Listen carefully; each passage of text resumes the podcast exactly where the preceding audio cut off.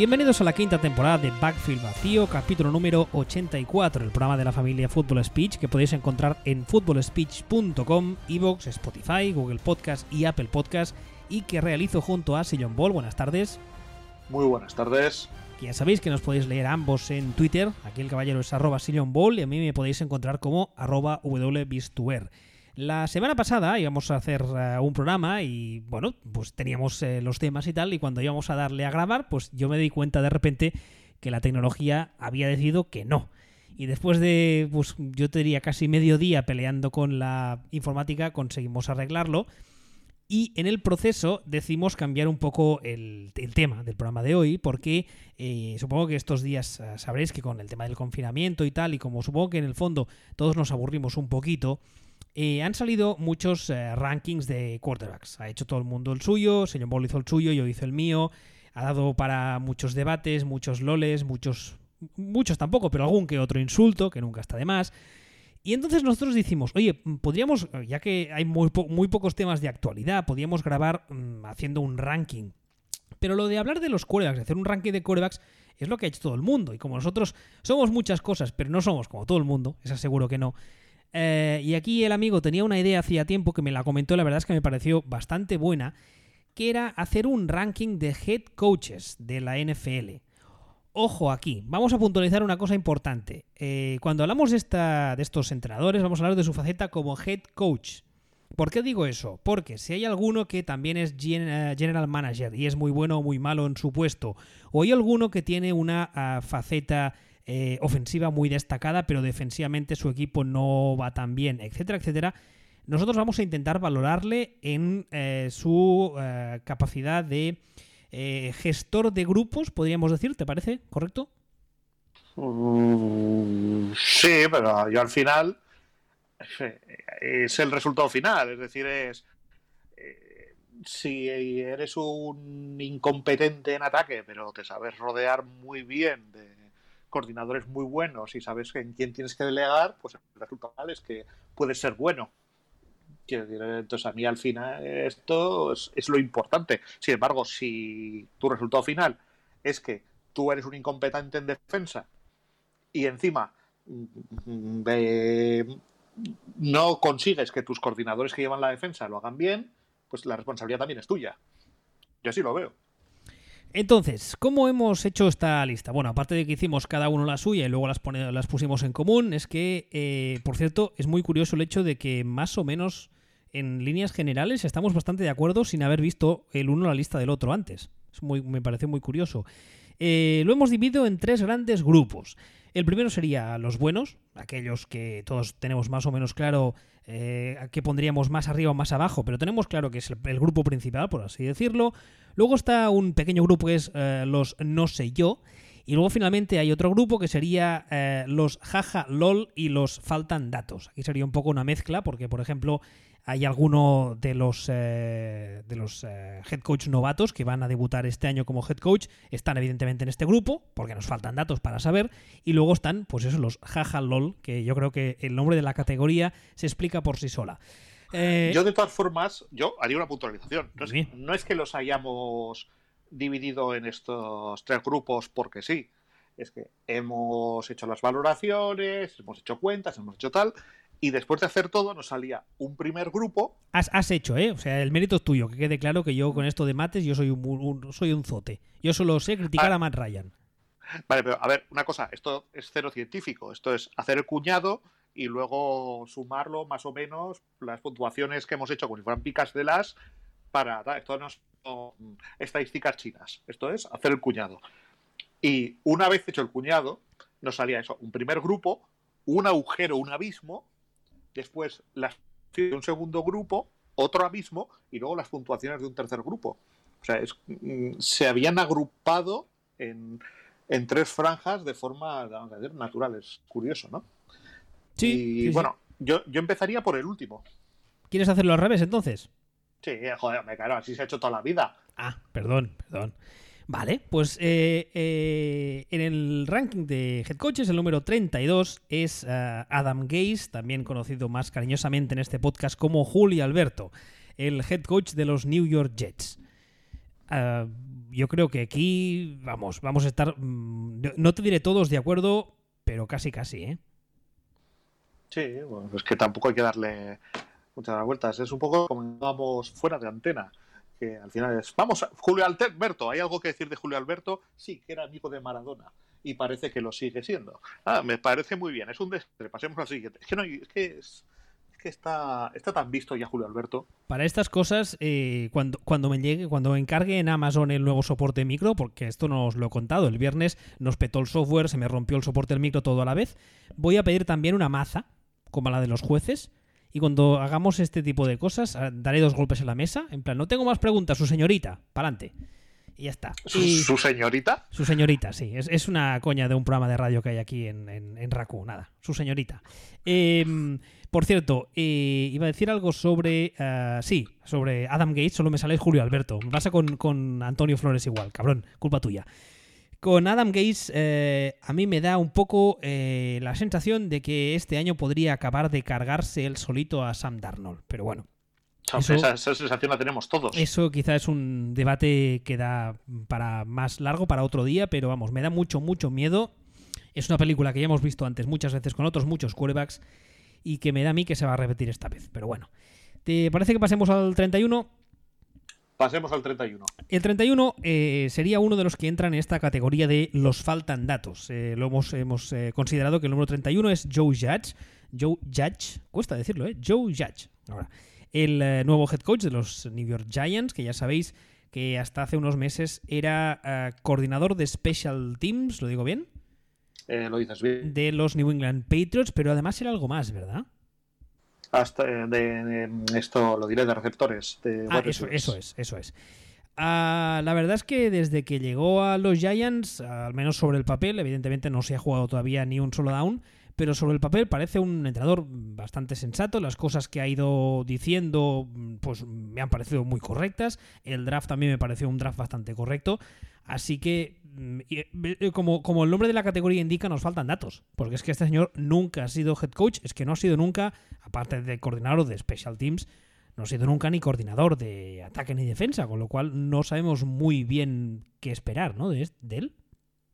Eh, eh, el problema que tiene Yuyachi, el motivo por el que está, por lo menos para mí, por detrás de otros, a pesar de que se está mostrando como un tío aparentemente serio, luego a lo mejor competente o es incompetente, pero se está mostrando como un tío serio, es que si, hacemos una lista por orden alfabético de coordinadores de equipos especiales que con, con eso como, como baje principal que hayan llegado a triunfar en la NFL, por orden alfabético sería Harbaugh, coma, John.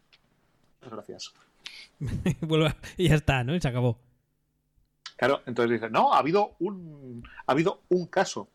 Vale, estamos un poco también en, en lo mismo que como hemos comentado, que comentábamos eh, sobre esto de desarrollar al quarterback, de, oh, es que solo se ha hecho dos veces, lo de desarrollar al, al quarterback teniéndolo sentado años. Digo, bueno, vale, sí, pero se ha hecho dos veces con mm, 100% de, de acierto, ¿no? Entonces, entonces si, si, es una táctica que se ha utilizado apenas nunca, pero siempre que se ha hecho ha funcionado, pues bueno, pues esto ya veremos. A lo mejor resulta que los de equipos especiales dominan defensa y dominan ataque. Y les sirve para hacer de hombre orquesta. ya veremos. De entrada se hace raro y por eso está un poquito por detrás y porque aparte eh, tiene, una, tiene una cosa que es que es una persona que eh, ha sido especiales en Alabama y coordinador de equipos especiales en Patriots, ¿no? Entonces ha estado rodeado de, ¿cómo lo diríamos? ¿Estructura? Ha estado, no, no, yo iba, estaba pensando que había estado con Aníbal Lecter y Darth ah. Vader, básicamente. Entonces, tampoco, tampoco descartemos que haya, haya puesto el ojo y haya aprendido. O sea, es, eh, es un tío que tiene incógnitas, pero que parte por cómo se está mostrando y parte por, por dentro de todas esas incógnitas. Si te van a coger un tío que haya sido de equipos especiales, que sea el de Patriots de este, de este último año. Además, hay, hay, una cosa que creo que lo, comenté en Twitter cuando lo contrataron y es que los entrenadores de equipos especiales suelen ser entrenadores que necesitan eh, trabajar eh, mucho, ser capaces de trabajar mucho sobre la marcha, coger un poco, entre muchas comillas, lo que el resto no quiere para intentar hacer una unidad competente, etcétera, con lo cual eh, es un poco lo que tú decías ahora de hombre, hombre orquesta, ¿no? Igual sí, igual es capaz de coger el roster y de ser capaz de evaluar talento, etcétera. Pero claro, a priori el salto tú lo ves sobre el papel y es muy gordo. Es muy gordo. Ha hecho, ha hecho dos movimientos. Hay un movimiento que a mí me gusta, que tú lo vas a odiar, pero a mí me gusta, que es el coordinador ofensivo que ha cogido. Y. No, no, no. El Jason Garrett, no, no es que lo odie. O sea, como coordinador no me parece mal. Y de hecho, como head coach, yo en Dallas me harté de defenderle. Pues a mí el, a mí el hecho de coger a un tío como Garrett, que se ha tirado eh, media vida en los Cowboys de head coach, tenerlo como coordinador ofensivo barra eh, señor con experiencia dirigiendo un circo para que me dé consejos cómo se, cómo se dirige en un circo, porque los Giants son el circo número 2 de la NFL. Claro, si, si, quieres contratar a alguien con experiencia en circos NFL, Jason Garrett es tu hombre. Entonces, eh, es un movimiento que a mí me gusta.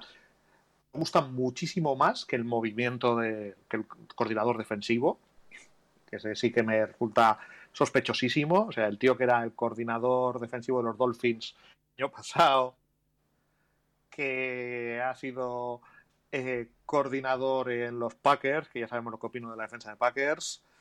Em, ya, es que es un tío que ha estado con él en Patriots y tal, pero, pero bueno, Patrick Graham se llama. Pero bueno, ya veremos cómo, ya veremos cómo va. ¿Pasamos al siguiente? Sí, el siguiente que a, mi gusto está muy, muy arriba, pero bueno, es lo que es. Es eh, mi amigo Bill O'Brien, ya sabéis todos, head coach y general manager, brillantísimo general manager de los eh, Houston Texans.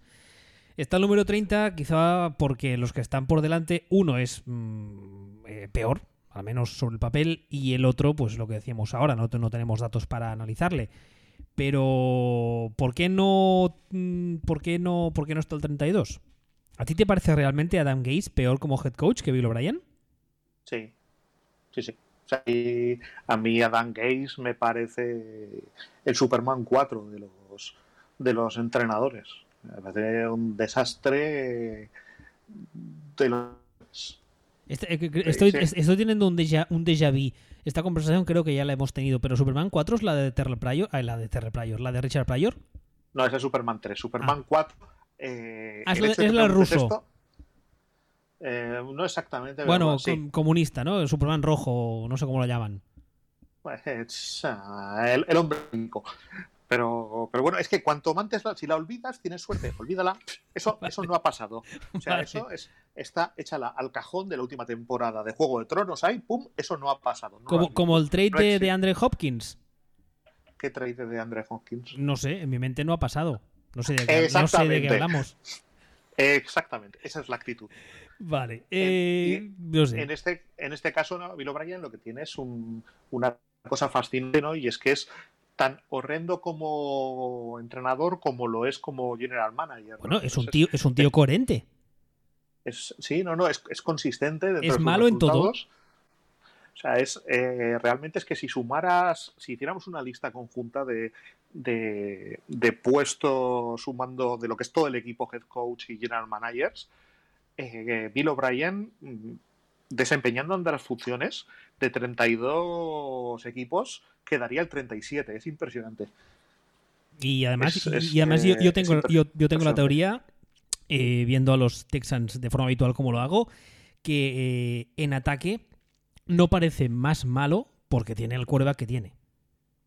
Sí, no, no. El quarterback, a mí me encanta el quarterback que tenéis, pero. Le salva, le salva muchas papeletas, muchísimas. Bueno, hasta cierto punto está haciendo por Bill O'Brien lo que hacía Aaron Rodgers por Mike McCarthy. Pues, pues, pues, sí, pues vendría a ser.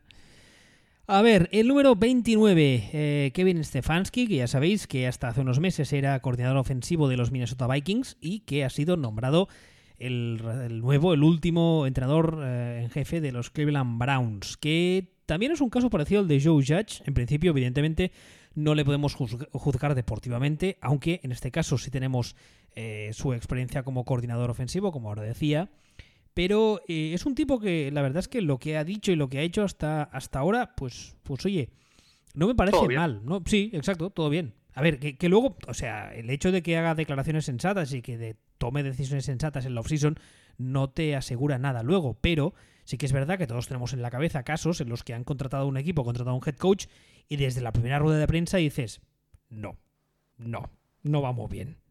O sea, que lo ves, que está diciendo las cosas y dices, madre de Dios. Y este caso no es uno de esos. Y además yo creo que en Cleveland, la verdad es que me alegraría por ellos porque ya les, ya les toca tener un head coach primero con, las ideas claras, que sepa hacer su trabajo, que sea un poco serio.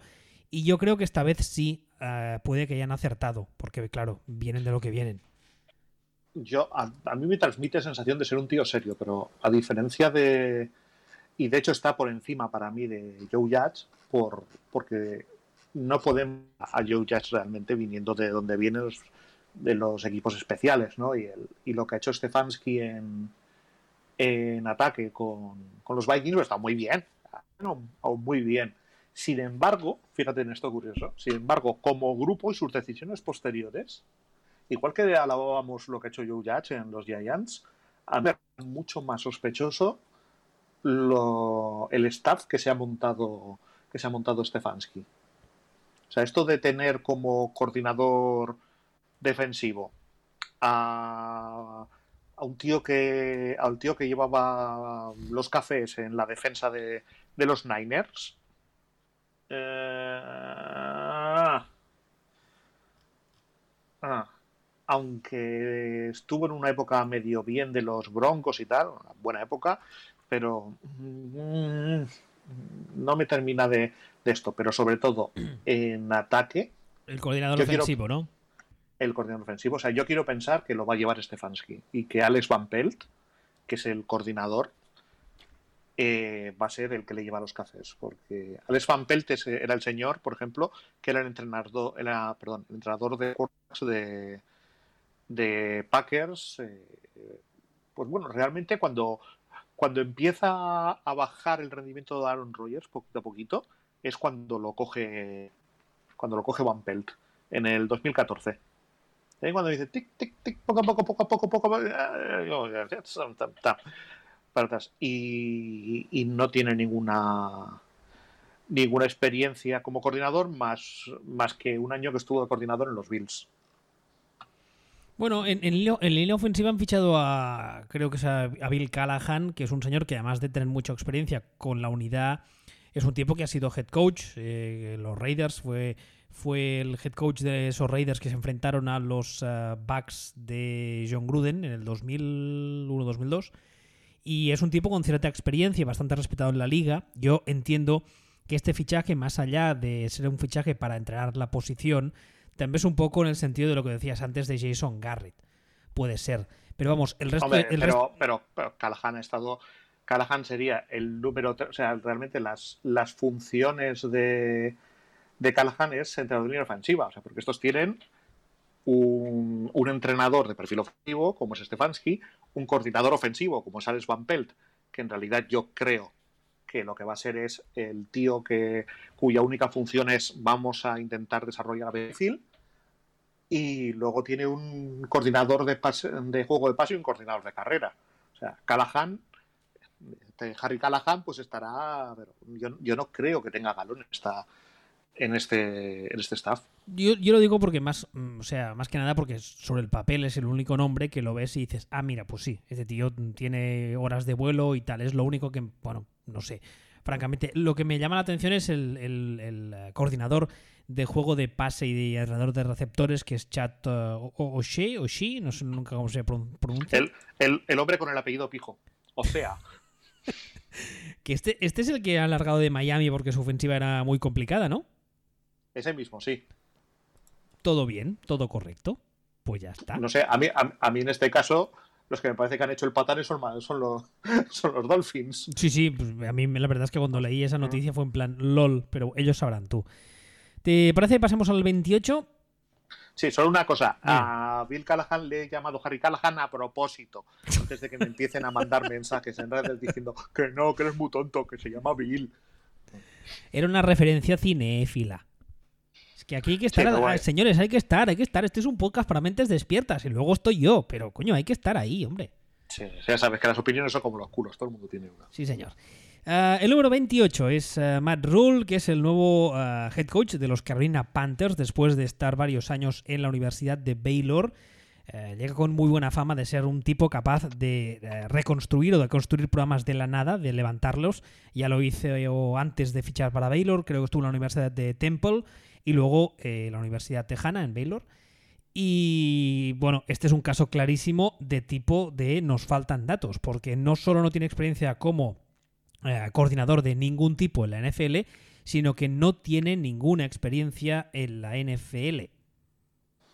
Bueno, pero tiene unos resultados en la NSA que. Sí, sí, evidentemente los resultados están ahí. Y, no, no estoy diciendo. Mm, o sea, no me parece mal el fichaje, no lo estoy defenestrando ya de entrada. Pero el hecho es que de momento está el 28. Igual cuando termine la temporada que viene, si hiciéramos otro ranking, estaría el número, no sé, 8. Pues puede ser. Pero a día de hoy, pues, pues, pues no sé. ¿A ti te gusta lo que está haciendo, lo que está diciendo? Un poco como los otros. A mí sí, me parece sensato todo de momento.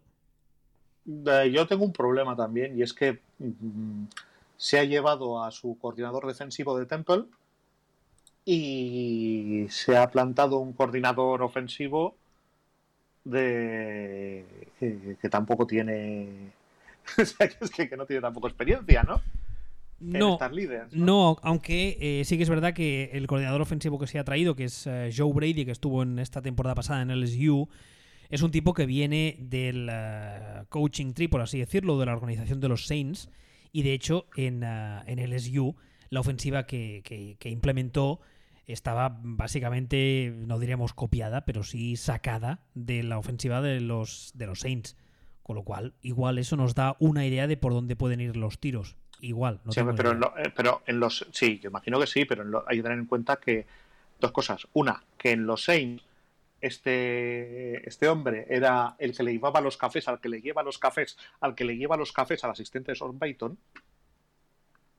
Es decir, era, era, era offensive assistant. Que yo entiendo que eso es poco, poco rango, ¿no? Y estuvo, y estuvo dos años. O sea, yo realmente creo que. Yo realmente creo que aquí el ataque lo va a llevar que Rule y el, y el otro pues le llevará los cafés pero sí que noto, o sea, este yo por ejemplo lo he puesto más arriba porque sus resultados en la NCA ahí están, pero también me generan muchísimas dudas el, cuerpo técnico que, se ha buscado. O sea, de lo malo malo está, está en un equipo y en, un, en una zona que no debería tener mucho ruido de fondo y a lo mejor dejan trabajar. El eh, número 27, un viejo amigo de este programa, especialmente tuyo, es Matt Patricia, el head coach de los Detroit Lions. Mm, tú, en, tu ranking, espérate que lo tengo aquí, ¿dónde lo pusiste a Matt Patricia? Ah, bueno, lo pusiste el 30, tú, en tu lista. Yo lo puse el 26, o sea, no está mal. Ah, me parece el hombre, el hombre que consiguió que las defensas de Belichick apestaran, el hombre que que está consiguiendo que con un rendimiento de Matt Stafford acojonante cuando juega eh, sacarle cero partido, pues, eh, pues mira, tío, o sea, tira para Moria y, que pase el siguiente, es lo que deberían hacer los Lions. Y ya están tardando. De momento, esta temporada, mm, al menos por ahora, no. Veremos si luego a media temporada se lo cargan o qué, pero estas, este... No. no ¿Tú no crees? Tampoco, no, quiero decir que tampoco deberían cargar a un entrenador a mitad de temporada, me parece una tontería. así te lo digo. Pues ya el entrenador ya va mal, pues mira, ¿sabes qué? Que siga mal y así escoge mejor en el draft. Sí, pero. ¿Para qué te, sirve echar? Pero se hace mucho eso. Ya lo sé, pero me hace una imbecilidad. Ya. Así que eso. Y, bueno, este, en este caso, lo de Patricia, pues. Pues eh, felicidades a los Lions porque están haciendo lo correcto, están tienen un proyecto y están aguantando a Patricia mínimo tres años, que es lo que tienen que hacer. Pero, buf. O sea, y buf es, es buf. O sea, y, la, y, la, política de fichar hasta, hasta los trozos de comida que se le quedan a Belichick entre los dientes, uff, también, ¿eh? Qué, imagen más agradable. Uh, número, número 26 es Anthony Lynn, el actual head coach de Los Angeles Chargers. Tampoco es que tengamos, iba a decir mucho precio, tampoco es justo eso. No es que nos caiga bien o mal, simplemente es que no nos acaba de gustar, ¿eh, Anthony Lynn? No, esto es muy, esto es muy sencillo, lo de Anthony Lynn.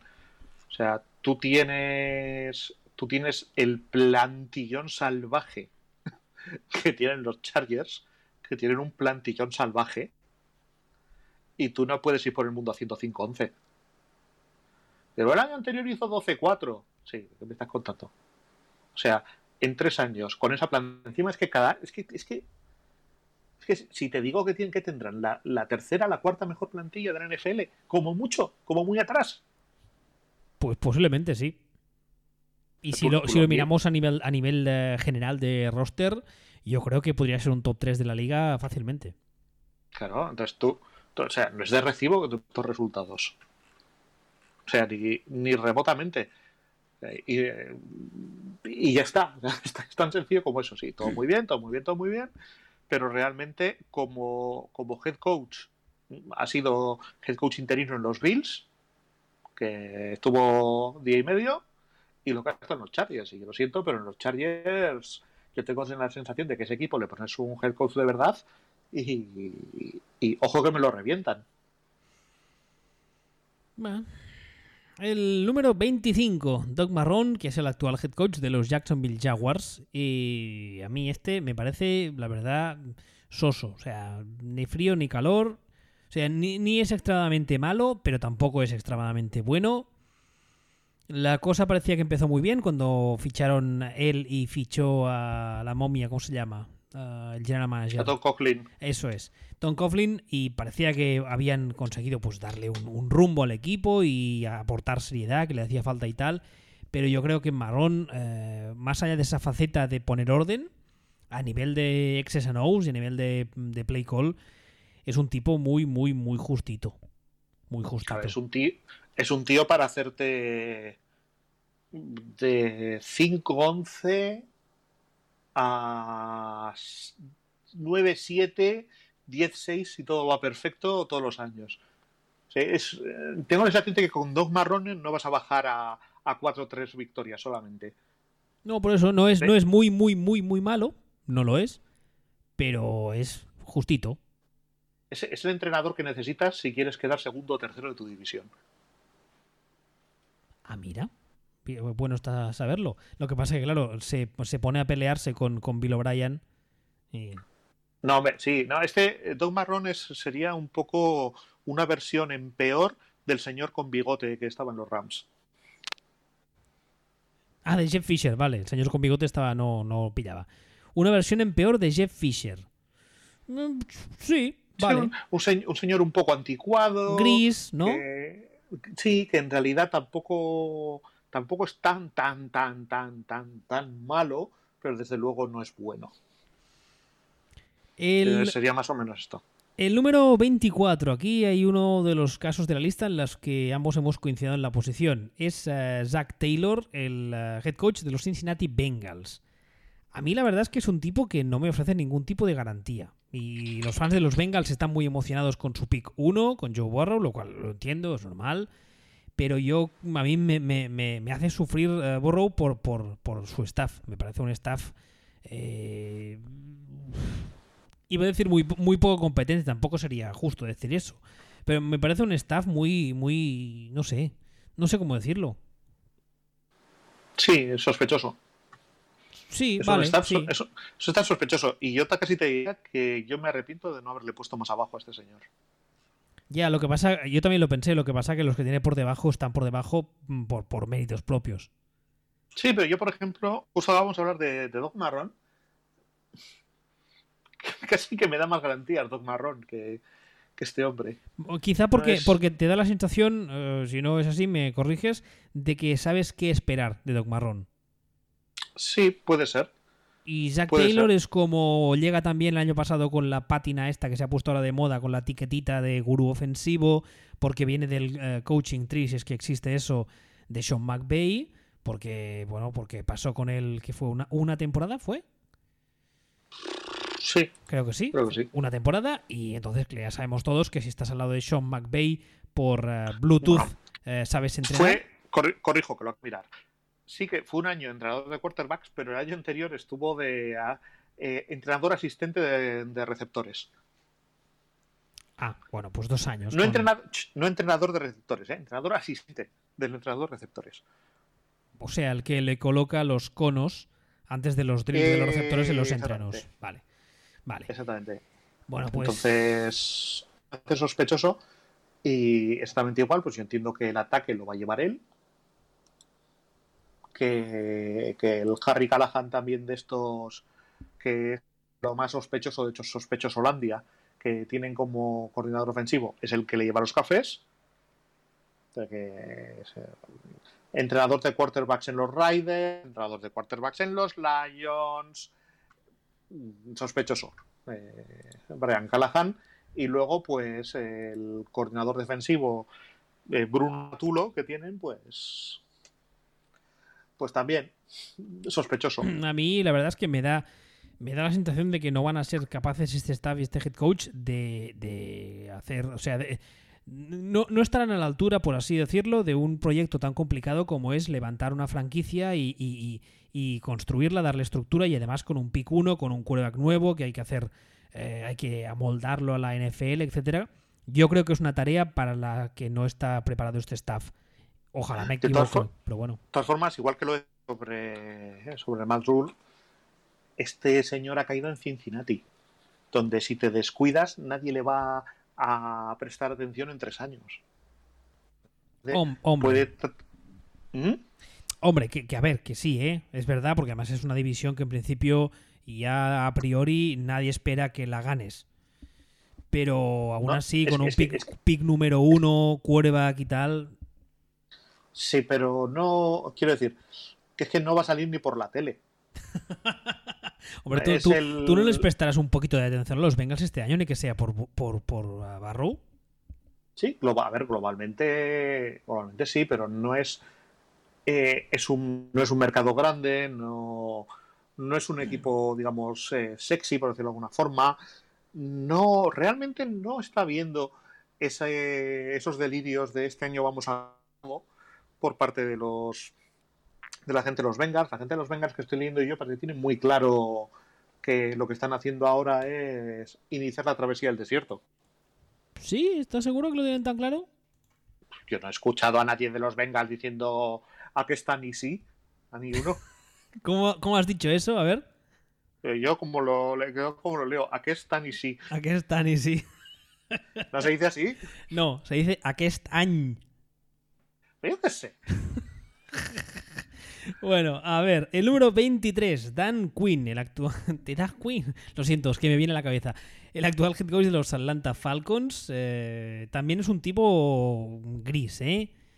O sea, es, un señor que, bueno, que está ahí, no dice muchas tonterías, no hace muchas tonterías, pero, pero, pero, eh, pero eso, gris. Y si no, y si no tiene a Sanahan Jr. para que le gane los partidos, tampoco gana muchos partidos. Pues eso, gris. Y encima lo, juntas con mi amiguito Matt Ryan y ya. El acabó. No, pues precisamente. O sea, es un tío que no le está sacando partido a Matt Ryan. ¿Pero qué partido vas a sacarle a Matt Ryan? Si no hay partido para sacarle. Nada, pues que lo tuyo con Matt Ryan yo no lo entiendo. O sea, no. No, sé, es que porque, es un, porque, es un, porque es un tío mediocre. Es un tío mediocre y en la vida no hay cosa que me ponga más nervioso que la mediocridad. Es un tío gris que está ahí, que sí, que vale, que no es muy malo, pero el ejemplo que acabas de poner tú es perfecto. Cuando tenía a Kyle Shanahan, que es una mente ofensiva que te cagas, el tipo parecía la hostia. Kyle Shanahan se va y vuelve a aparecer eso, gris, mediocre. Mira, eh... Pero si está, si está, si está tiene cara de tonto. No vamos, no vamos a hablar de quarterbacks, pero te voy a, te voy a explicar, te voy a explicar lo que es Matt Ryan. Eh, hay una película que, que, es Beautiful Girls, sí. E, en la que eh, a, un personaje, al protagonista, de hecho, le preguntan cómo es su, cómo es su novia, que su novia no la conoce nadie, está, es, de la ciudad. Y no quiere mojarse, ni quiere hablar demasiado bien de ella, pero tampoco mal.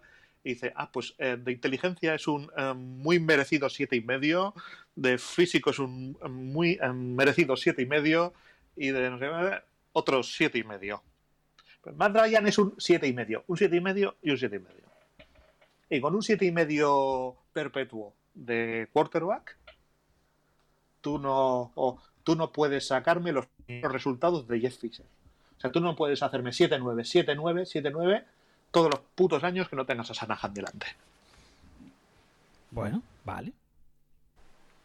Pues vale, pues un 7 un siete y medio. Ah, el último. No, no, este no, este no es un 7 y medio, 7 y medio más Ryan. Sí, sí, ya, ya, Este, ya, lo- este es un suspenso gordo. No, este Dan Quinn es, es un motivo muy gris. Y el número 22, 22 que es el, eh, el último, el primero, llamadlo como queráis, de este grupo, es eh, nuestro, amigo, nuestro amigo Mike McCarthy, que fue nombrado también hace unos meses el nuevo head coach de los Dallas Cowboys. Y. Tú, Y tú que. lo, sí, lo de Mike McCarthy para mí es la sorpresa de la tabla esta. ¿En, en qué sentido? Pues que, que le he puesto yo 10 puestos por encima de ti y le he colocado yo mucho mejor que tú. Claro. Porque a mí no me gusta. Ya, tío, pero que no te guste tanto. O sea, que Aparte, a ver, o a sea, ver, un segundo, un segundo. que tú tab- lo has puesto por debajo de Adam Gaze. Sí, porque la tabla que hice yo, los últimos cuatro que están marcados en azul, que la estoy viendo, puse eh, por orden de, de- de- de preferencia mía, pero los puse como subgrupo al final porque son, entre comillas, novatos. Este es el primero de los novatos, porque no es novato per se, pero en su equipo sí es novato, con lo cual Coño, Es- pero es que- es que- en su equipo, no- novatos en su equipo, pues no sé. hay cuatro. Pero Hay cuatro, contando a Mike McCarthy, cuatro. McCarthy, Stefanski, Judge y Rule. Pero claro, este, insi- insisto, ya sé que no es novato per se, tiene mucha experiencia, pero yo creo que mm, torear en Dallas, por así decirlo, no es lo mismo, ni por asomo, que hacerlo en Green Bay. sí. Y torear con Dak Prescott no es lo mismo que hacerlo con Aaron Rodgers. en- Por, por, en por su un, momento por un- Dios. por un montón de motivos. Ese es uno. Ese es uno y de los gordos. Pero es que encima tienes un señor en el palco que ya sabemos todos que es especial. Y tienes, la, Eh, tienes la presión mediática. Y tienes el contrato de DAC encima de la mesa. Y tienes eh, bla, bla, bla, bla, etcétera, etcétera, etcétera. Con lo cual. Por eso lo he puesto tan abajo. Sí, y tanto que nada, que lo has puesto por debajo de Dan Gaze, que lo has puesto por debajo de Bill O'Brien, Porque lo he puesto al final con los novatos. que lo has puesto por debajo de Bill O'Brien, por Dios.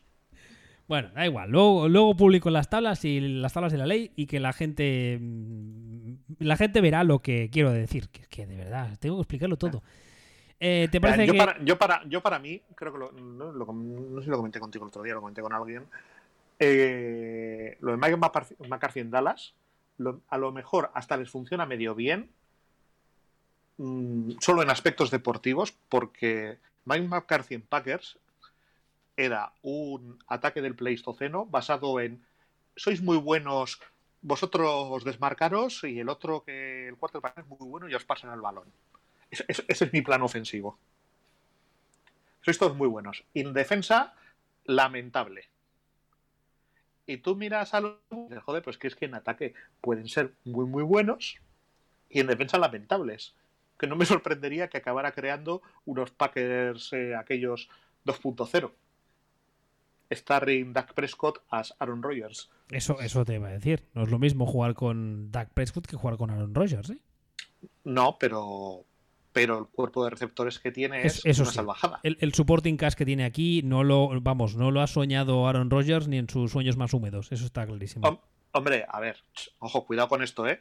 Cuidado con esto, que cuando Mario McCarthy ganaba con Aaron Rodgers, eh, le pasaban los balones a Greg Jennings, a Jordi Nelson, a Jermaic Finley, que cuando se cayó Jermaic Finley, oh, oh, por Dios, qué nombre más difícil, Jermichael Finley, eh, tenía, tuvo, tuvo a Jared Cook haciendo de, haciendo de tight end, a Davante Adams, sea, cu- cuidado que estamos hablando que, que los momentos buenos de Packers, el es que tenía era una salvajada, ¿eh?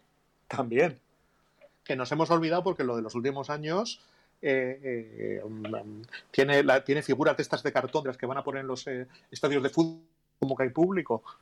Pero, pero los momentos buenos de McCarthy era aquello. Y los Cowboys, pues, tienen aquello. O sea, tienen, tienen un cuerpo de receptores brutal. Y una línea también que debería ser la mejor, la segunda mejor de la liga. Entonces, Yo, yo, yo, creo, yo creo que en Dallas acabarán echando de menos este año a, a, a Jason Garrett. Mira que te digo. Yo no creo. Yo creo que McCarthy hará, pues a Pipe la sopla todo y ya está. Bueno, que, pues que- que me, me quieren echar, pues que me echen. Hasta aquí el, el primer eh, grupo, que como decíamos antes son los, los jaja, lol y los faltan datos, y ahora vendría el segundo grupo, que son los, los no sé yo, por así decirlo. El primero de este grupo, el número 21 total del ranking, es Matt Nagy, el eh, head coach de los Chicago Bears. Que, eh, bueno, en principio todo apunta a que este año va a tener un quarterback un poco más decente del que tenía. Va a tener a... ¿Qué? ¿De qué te ríes? Pues que, pues que si pones a lanzar los balones a un de estos de los chinos, de los que mueven el brazo arriba abajo, pues ya tendrías un quarterback un poco mejor de lo que tenía. A mí me, hace gracia una cosa, y es que parece que la gente no haya visto jugar Nick Foles porque está con la imagen del Nick Foles que sustituye a Carson Wentz en Filadelfia y les gana, entre comillas, les gana el anillo.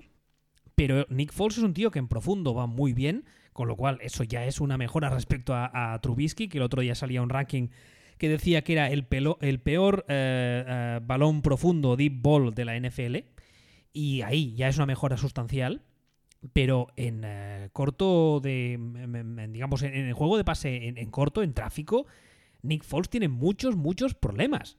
Y, Matt Nagy es escuela Andy Reid, que es escuela West Coast Offense. Pero bueno, evidentemente, insisto, todo lo que sea que no sea Trubisky ya es una mejora. Claro, es que al final dices, ostras, es que eh, de dos cosas que hay que hacer, o sea, tú de pase, en pase largo va bien, pero en pase corto tiene problemas, ¿no? Dices, ya, bueno, pues ya tiene problemas en una cosa menos que en las Eh, que tiene problemas sí. Trubisky. Eso sí. Eso sí. Con lo cual, eh, Matt Nagy, eh, veremos este año si también es otro que llegó con la etiqueta de gurú ofensivo. Veremos si es que realmente el que le hacía parecer tan malo era Trubisky o no. Hombre, van, ahí también, es que Trubisky aparte, el año pasado yo he tenido un poco la sensación de que se ha rayado. De que de que empezó a hacer cosas con Trubisky y el año pasado mm, el propio Mandai ha tomado decisiones absolutamente incomprensibles. O sea, eh, planteamientos de, de juego que no tenían, no tenían ningún sentido y este año deberíamos descubrir si todas esas tonterías que ha hecho Mandai las ha hecho porque es un inútil o porque El otro no, no- no va más para, no, da, probar. no daba para más. Sí, o, o- o que, que estaba intentando lo que fuera para, para intentar exprimir algo de, de Tronquito Trubisky. Veremos. El número 20, eh, John Gruden, el actual entrenador de los eh, Las Vegas Raiders. Me va a costar esto, ¿eh? Las Vegas Raiders, que van a jugar en la rumba, que ya la hemos visto, está casi terminada. Muy, muy bonica la rumba esa que se han construido en medio del desierto. Ah, mm, la verdad es que me sorprende que esté tan alto, pero sí que es verdad que la temporada pasada los Raiders fueron un equipo mucho más eh, serio y competitivo de lo que yo esperaba. Que, que no, que no lo fueron, joder, que me harto de decirlo. Que no lo fueron. A mí me lo O sea, que- parecieron. Pero, pero, sí, pero, pero, no- pero que no ganaron a nadie, que no hicieron nada, que no hicieron un partido bueno. O sea, es que al final le ganas a los Dolphins el año pasado y como, "Wow". Ya, pues es una victoria que es una victoria que suma, tío. Te dices, "Pero hay que ver a quién le has ganado y cómo le has ganado. ¿Dónde le has puesto tú a Gruden? A ver, en tu ranking, ¿dónde estás? Pues, pare- pues parecido, pero más que nada por lo que tenía detrás. El 21 y yo lo he puesto el 15. Bueno, bah, parecido. Mira, te voy a decir a quién ganaron el año pasado, ¿vale? A ver, ¿Mm? A los Bears, a los Lions, a los Chargers, dos veces. Motivo por lo que estaba Anthony Lynn donde estaba, por ejemplo. A los Bengals y a los Broncos y a los Colts. bueno, ¡Uh! Han ganado siete partidos. Pero, tío, ¿qué me estás, qué me estás contando? Que, que, sea, que, no es serio, que has perdido con los Jaguars, que has perdido con los Jets, que, o sea, que no es serio. Que lo que pasa es que al final esto hay que tener mucho cuidado porque con esto, porque como solo se juegan los partidos que se juegan y solo se juega con los rivales que te tocan, en un momento dado ganas, te palantas, joder, les pasó el año pasado a los Bills. Los Bills el año pasado se plantaron en playoffs sin ganar a nadie. Y esto no quiere decir que jugaran bien o que jugaran mal. Solo quiere decir que se plantaron en playoffs sin ganar a nadie. ¿Sabes, ¿Sabes lo que pasa? Que con, con, Gruden el año pasado esperaba que hiciera muchas, muchas imbecilidades y que saliese el Gruden que, que todos sabemos que lleva dentro y que empezara a cambiar de quarterbacks y esas cosas. Y el año pasado estuvo como muy controladito. Entonces, eso la verdad es que me sorprendió gratamente. Pero este año han fichado a Mariota. Y yo a Gruden le veo completamente capaz de a media temporada, si las cosas no van como él cree que deberían ir, coger a Derek Carr y sentarle. Cuando Derek Carr está rindiendo. Eh, sí, sí, sí, esa es otra. Porque, o sea, claro, porque o sea, que tú hagas eso cuando tu quarterback te está dando problemas, vale, pero es que Derek Carr eh, está siendo. Es, se puede defender que es lo, el que mejor está jugando en todos los Riders. Es, digamos que es casi casi lo único salvable, sí. Sí, sí. Entonces, y, además, y, además, es una cosa muy curiosa porque llevan tanto prensa como, como los medios que, que, siguen un poco al equipo, llevan como medio defenestrándole desde hace al menos dos años. Como si fuera él culpable de todo. Y es como, eh, perdón, pero bueno. Sí, no, es, es, es, es extrañísimo. O sea, es. No, que, no, no, que, que, que, es, que, es, el que está jugando bien. Que, ah, no, ¿qué, qué, quieres? ¿Quieres a, ¿Que quieres a Mahomes? Pues mira, Mahomes no es. Pero pues, yo te diría que es eh, un top 10 top ten de la liga ahora mismo.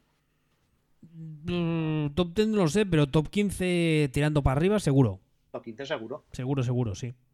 Claro. El eh, número 19. Uh, que cabrón, no me pongas Antonio Flores. Leches, que luego le llamo Antonio Flores. Brian, se llama Brian. Brian Flores. El head coach de los Miami Dolphins, que. Bueno. No sé, la verdad es que en este caso tampoco me, espero, digamos, a criticarle o no porque el año pasado sí que es verdad que, que tenía muchísimo trabajo que hacer. Yo creo que más a nivel de, uh, de psique, se podría decir, más a nivel de reconstruir la moral de las tropas, más que a nivel deportivo. Y además este año, pues eh, ya lleva todo el mundo un año en, en, la organización, en su sistema, y tienen a su quarterback al que querían, y teníamos todos claros que querían desde hacía meses, que es tú a tu vecina Lola. Y no sé, veremos. La verdad es que tengo mucha, mucho, mucho interés, mucha curiosidad por ver lo que hace Brian Flores y ver si es el primer coordinador de Belichick que sabe lo que se hace. Uh, yo es que no sé qué, no sé qué pensar. De Brian. Y se llama Brian. ¿Brian? Brian. ¿Y por qué? Brian. Sí, ¿no se llama Brian Flores? No, Brian con B. Brian. Brian. ¿Verdad ya? Yo lo estoy diciendo. Eso, sí. Nata fatida. Eh, yo no entiendo no entiendo apenas nada de lo de, de, lo que han hecho los Dolphins, de los Dolphins. Eh, el año pasado todo, sus ratings fueron en plan peor equipo de la liga de la historia, de, fueron horribles. Y aún así ganaron partidos de estos de, pero que no, ten, no tendrías por qué haberlos ganado, desgraciado, que lo que tienes que hacer es perderlos. Mm, el, el ataque, o sea, la defensa es calamitosa, pero el ataque poco a poco va mejorando, así que se premia al coordinador echándole. Eh, no lo sé, pero el caso es que sí que ganaron cinco partidos, algunos de ellos contra equipos que hicieron un partido horrendo. No lo sé. Uh, no lo sé. A mí me parece me parece que es que ahora mismo debería estar por encima de los que están por debajo. O sea, me parece que está en su sitio. Casi o sea, más no... o menos en la mitad de la tabla. Sí, yo también. Yo creo que está donde le toca o sea, el, y. Este, este grupo los hemos llamado los no sé yo y es un no sé yo descomunal. Como el siguiente que viene ahora, que es el número 18, es nuestro amigo Cliff Krusty Kingsbury, el head coach de los Arizona Cardinals. Uh, la verdad es que creo que el año pasado, durante alguno de los programas, lo comentamos. El equipo rindió más de lo que esperábamos. Y, y, por eso está, y por eso es donde está. Exactamente. Y fue un equipo bastante más competitivo de lo que ambos esperábamos. Eh, en y bastante más serio. Sí, sobre todo eso. Sobre todo eso. Fue un equipo que tenías muy claro que, que, bueno, que todavía no está, que le falta talento, que, etcétera, etcétera, etcétera. Pero, pero oye, dio sensaciones bastante, bastante decentes. Sí, lo que no, pasa no, que. O sea, le, sacó, le sacó jugo a, a, la hormiga atómica que tienen por quarterback. Ah, ¿Cómo le llamaste? ¿Melvin? Sí, el marciano Martin. Eso, eh, Martin. Marvin, perdón. Sí, es que se, se, sí, tiene exactamente ese aspecto. Y, bien, o sea, realmente mucho, hicimos mucho jaja con él, pero un año después, el, año pasado que hizo Krusty Kingsbury, pues bien, aceptable, más, que, más que aceptable. Veremos, veremos este año, ¿eh? Con las defensas rivales con tape para analizar, etcétera, porque claro, este también llega, llegó la temporada pasada de college con una, no la etiqueta, no, un, una, una valla de autopista eh, como gurú ofensivo. Eh, en NCA siempre ha sido un tío con fama de ser eh, ofensivamente muy agresivo, muy abierto, bla, bla, bla. Veremos este año si su ofensiva más. Tengo, tengo también ganas de verlo. El número 17, sí, ¿te decir algo de, de, no, no, no, no, no, no, no, iba a redundar en lo mismo. Sigamos. El número 17, a Ron Rivera, que es ahora mismo, el, desde hace unos meses, el actual head coach de los Washington Redskins, después de haber pasado los últimos eh, ocho años, si no recuerdo mal, en los Carolina Panthers. Espera, tengo los datos aquí. No sé, no tengo ni que buscarlos, los tengo aquí, pero vamos, más o menos bueno, creo, me da la sensación de que yo tengo más esperanzas para Rivera y los Redskins este año de las que tienes tú. ¿Me equivoco? Mm, yo es que para mí Rivera es el rey de ni frío ni calor, cero grados. ¿También es una escuela Jeff Fisher para ti? Eh, pero es gama alta de la escuela Jeff Fisher, pero es escuela Jeff Fisher. O sea, sería utilitario de gama alta, ¿no? En vez de ser un Skoda, sería un Ford, así justito. Sí, o sea, esta, estaría. Sí, sí, sí, sí, sí, sí. Pero sería. Un, de. O sea, es un tío que no se te va a estropear. No sé cómo decirte. Es un, no te la va a liar, no te va a hacer esto, no te va a hacer lo otro pero una cosa, una cosa no, quita, la otra. Ya dijimos también en algunos programas hace unos meses que nos parece a ambos que es un tipo que ahora mismo le viene mm, de perlas a Washington. Sí, así tal cual. O sea, es, o sea, lo primero, es un tío que no se va a pegar tiros en el pie. Y lo primero que necesitan los Redskins ahora mismo es dejar de pegarse tiros en el pie. Entonces, desde ese punto de vista es, es, es estupendo, ¿sabes? O sea, este no de este no, de este Rivera no vas a empezar a encontrar que ha estado viviendo por ahí de gorra eh, en casas alquiladas extrañas. Este, este, no va a haber tiros en el pie.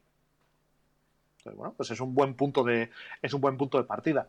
Que luego, además de no pegarse tiros en el pie, sea capaz de acertarle al malo, complicado. Pero por no es el tío que te puede ayudar a cambiar la cultura de tu franquicia para que luego después un entrenador bueno, bueno, lo pete. Vale, ahora he pillado la referencia de los pisos alquilados. Me ha costado. Ah, número 16, justo a la mitad de la tabla, Matt LaFleur, el head coach de los Green Bay Packers, que este será su segundo año. Y tú como fan de los Packers, ¿qué esperas de LaFleur? Mm, no lo sé. No lo sé, es decir, él... Eh, ¿Qué espero? que es? Yo sé lo que él quiere ser él quiere ser Kyle Shanahan. ¿Pero lo es? Eh, no lo sabemos. Pero esta liga no hace falta ser Kyle Shanahan. Puede ser el tío, con, con ser el tío que ve las, los partidos de Shanahan y la semana siguiente le copia todas las jugadas, te vale. Y es, él quiere ser eso. Que si lo puede ser o no, pues lo veremos. El año pasado ha estado, ha estado mejor de lo que yo esperaba. Y ha estado mejor de lo que yo esperaba porque Aaron Rodgers ha estado peor de lo que yo esperaba. Y el, y el equipo ha sacado los resultados. Y por primera vez desde que tengo uso de razón, como decía aquel, no ha sido gracias a Rogers. Tampoco tengo muy claro que haya sido gracias a, a la Flair o, o gracias a que los rivales de división estaban tomándose el año de Erasmus. Pero... otro, otro que también llegó con la etiqueta de gurú ofensivo. Pero tampoco, tampoco realmente. O sea, este es. Yo para mí llegaba con la etiqueta de ser el tío que llevaba, llevaba los cafés a Sanahan. Sí, ¿tú crees? A mí me da la sensación de que llegaba también con esa con ese aire, ¿no? Como de ofensiva moderna. todos los, que todos los que han tomado un día un café con Son McVeigh tienen, ese, tienen esa etiqueta. Pues, pues sí, y de ahí, y ahí, o sea, de ese, ¿cómo es eso que dicen? De esos polvos estos lodos, ¿no? Exactamente. De ahí tenemos el problema. Bueno, veremos. O sea, la, la mandanga buena con la Flair, si la, a la Flair, a la Flair lo vamos a conocer dentro de tres años. Cuando se marche Rogers y Love juegue o no. Por ejemplo. O cuando, o cuando veamos si ha sido capaz de verdad de, resucitar el juego de Rogers. Ahora mismo, para mí está por encima de lo que yo esperaba, pero sigue siendo, sigue teniendo un, un 50% de interrogante. Y el número 15, el último de este grupo de los no sé yo, es Big Fangio, el actual entrenador de los Denver Broncos, que la temporada pasada también comentamos alguna vez que nos había sorprendido gratamente. Sí, yo de Fangio utilicé un, utilicé una, un adjetivo para referirme a lo que había hecho en los Broncos, que era por culero. O sea, es un. Me pareció que había conseguido crear un, equipo por culero. Todavía no le tocaba. Ah, y, y pues, eh, Juan Manuel Fangio, pues a mí me parece un entrenador de que como defensivamente ya, ya sabemos de dónde viene, lo, ya sabemos cómo consiguió que chutara la, la defensa de los Bears, la de los Broncos poco a poco le arreglando, y ojito con lo que tienen los Broncos en ataque poco a poco. Bueno, falta, Ya. falta ver si, si Locke es, es su hombre, es el próximo quarterback franquicia. Ese- ese es el problema pero gordo, pie- realmente. piezas tienen, ¿eh? Sí, o sea, el, el problema es el problema es este, que es que de, de lo que realmente es que no sabemos nada. No nos, nos falta muchísima nos falta muchísima información, nos falta todo realmente, ¿no? Pero cuidadín, cuidadín con, con lo que está montando poquito a poquito aquí. Si, porque ya digo, si como, como de coordinador defensivo, como, como, como gurú defensivo, este es un gurú defensivo Este como sí. Gurú defe- como gurú de verdad defensivo, o sea, esa- es, es- es indiscutible. Y, lo que le falta es que realmente no, está más arriba porque no tenía realmente experiencia como, como, como head coach. Y el año pasado, el primer año generó cosas, pero un poco parecido a lo que decíamos con la Flair. Me parece que trabajó por encima de lo que por encima de, de lo que le tocaba, ¿no? A mí lo de Pat Sulmur como coordinador ofensivo A mí eso... es lo que me, me mola de todo. Te atraer a Pat Shurmur para que desarrolle a un eh, posible quarterback franquicia joven y tal, a mí me parece un fallo gordo. O sea, a mí este es el problema gordo que tiene y que puede, que puede atascarles, ¿no? Porque el coordinador defensivo, eh, Donatello, la tortuga, ni- la tortuga ninja, pues realmente va a ser el tío que le lleve los cafés a, a este hombre. Hombre, yo, Pero yo- bueno, yo creo que este señor eh, ha estado toda la off-season estudiando, estudiando concretamente el menú del Starbucks que hay del camino a Mile High para saber qué cafés quiere Fangio, más que nada. Donatello dices Sí. que completamente. Este sería el número 15 de eh, este segundo grupo de los no sé yo. Y ahora ya vamos con el último grupo, que son los buenos. Ya, el, Sí, el nombre, el nombre del grupo yo creo que lo dice todo. Sí, esto ya, a partir de aquí ya son head coaches bien. Sí, exacto. De que ya dices, oye, bien, aquí cualquiera de estos casi casi que me lo quedo para mi equipo. El número 14, el, número prim- el primero de todos es Pete Carroll, el actual head coach de los Seattle Seahawks. Claro, e- e- esta, esta parte de la lista de los buenos eh, hay un problema y es que en muchos casos será más un tema de, de- de- no sé cómo decirlo, de, gustos personales, pero en el caso de Carroll hay una cosa que me escama y es que en ataque parece, eh, tengo la sensación a veces de que le importa un poco un pedo, porque como tiene a Russell Wilson que es muy bueno, es en plan, "Buah, pues ya espabilará, ya, ya me hará algo y yo me quedo a la defensa que es lo mío. Ojo, ojo con el equipo, que con el ataque que han montado también este año. ¿eh? Este año va- van a por eso. Yo con Pete Carroll tengo un poco la sensación de que le está empezando a el- la evolución de la liga, ligeramente. ¿Sí? la ¿Tú del crees? juego. Hombre, a ver, Sí. es un señor que tiene una edad, ¿eh? Aunque no lo parezca, ¿eh? Curiosamente, es- la verdad es que no parece la edad que tiene, pero creo Es que recordar que ¿no? pasa, pasa de los 70, ¿eh? Sí, pero es el mayor de la liga, ¿no? El más, viejo. Pues yo diría que sí. A ver, espera que te lo busco. Pete Carroll tiene ahora mismo. Ah, no, 68. Le he puesto alguno más. Pero vamos, creo que sí que es el más mayor. Está a dos años de los 70. Y la verdad es que no lo parece ni de coña. No, no, ni remotamente. Pero eso, sí que tengo la sensación, no de que le haya atropellado la historia, pero sí de que poco a poco, poco a poco, le están ligeramente superando por la tendencia y por eso para mí está ahí no está más arriba. si me preguntas hace 10 años o hace 5 años, estaría bastante más arriba. O sea, sigue estando entre, en la zona buena, en el pelotón de, los que llegan arriba del puerto los primeros, pero hace 5 años estaría disputando el sprint y ahora está llegando con... ¿Está llegando con qué? ¿Que se ha cortado? Con la goma. El número 13, Sean McVay, el eh, head coach de los uh, Angeles Rams, que yo tengo la sensación de que está aquí porque, un poco como lo que ahora decías con Pete Carroll, que hace unos años, hace apenas 2-3 años, lo hubieses puesto entre los primeros 10 casi seguro, y ahora está en el 13 y me da a mí la sensación de que como no cambien mucho las cosas en los Rams uh, a corto o medio plazo, va a seguir cayendo a nivel de caché o, son cosas mías? Hombre, yo creo que yo creo que McVeigh hace dos años habría estado muy arriba por lo que hizo Goff. Era, el niño de moda. Y ahora mismo, el año pasado Goff hizo un año de mierda.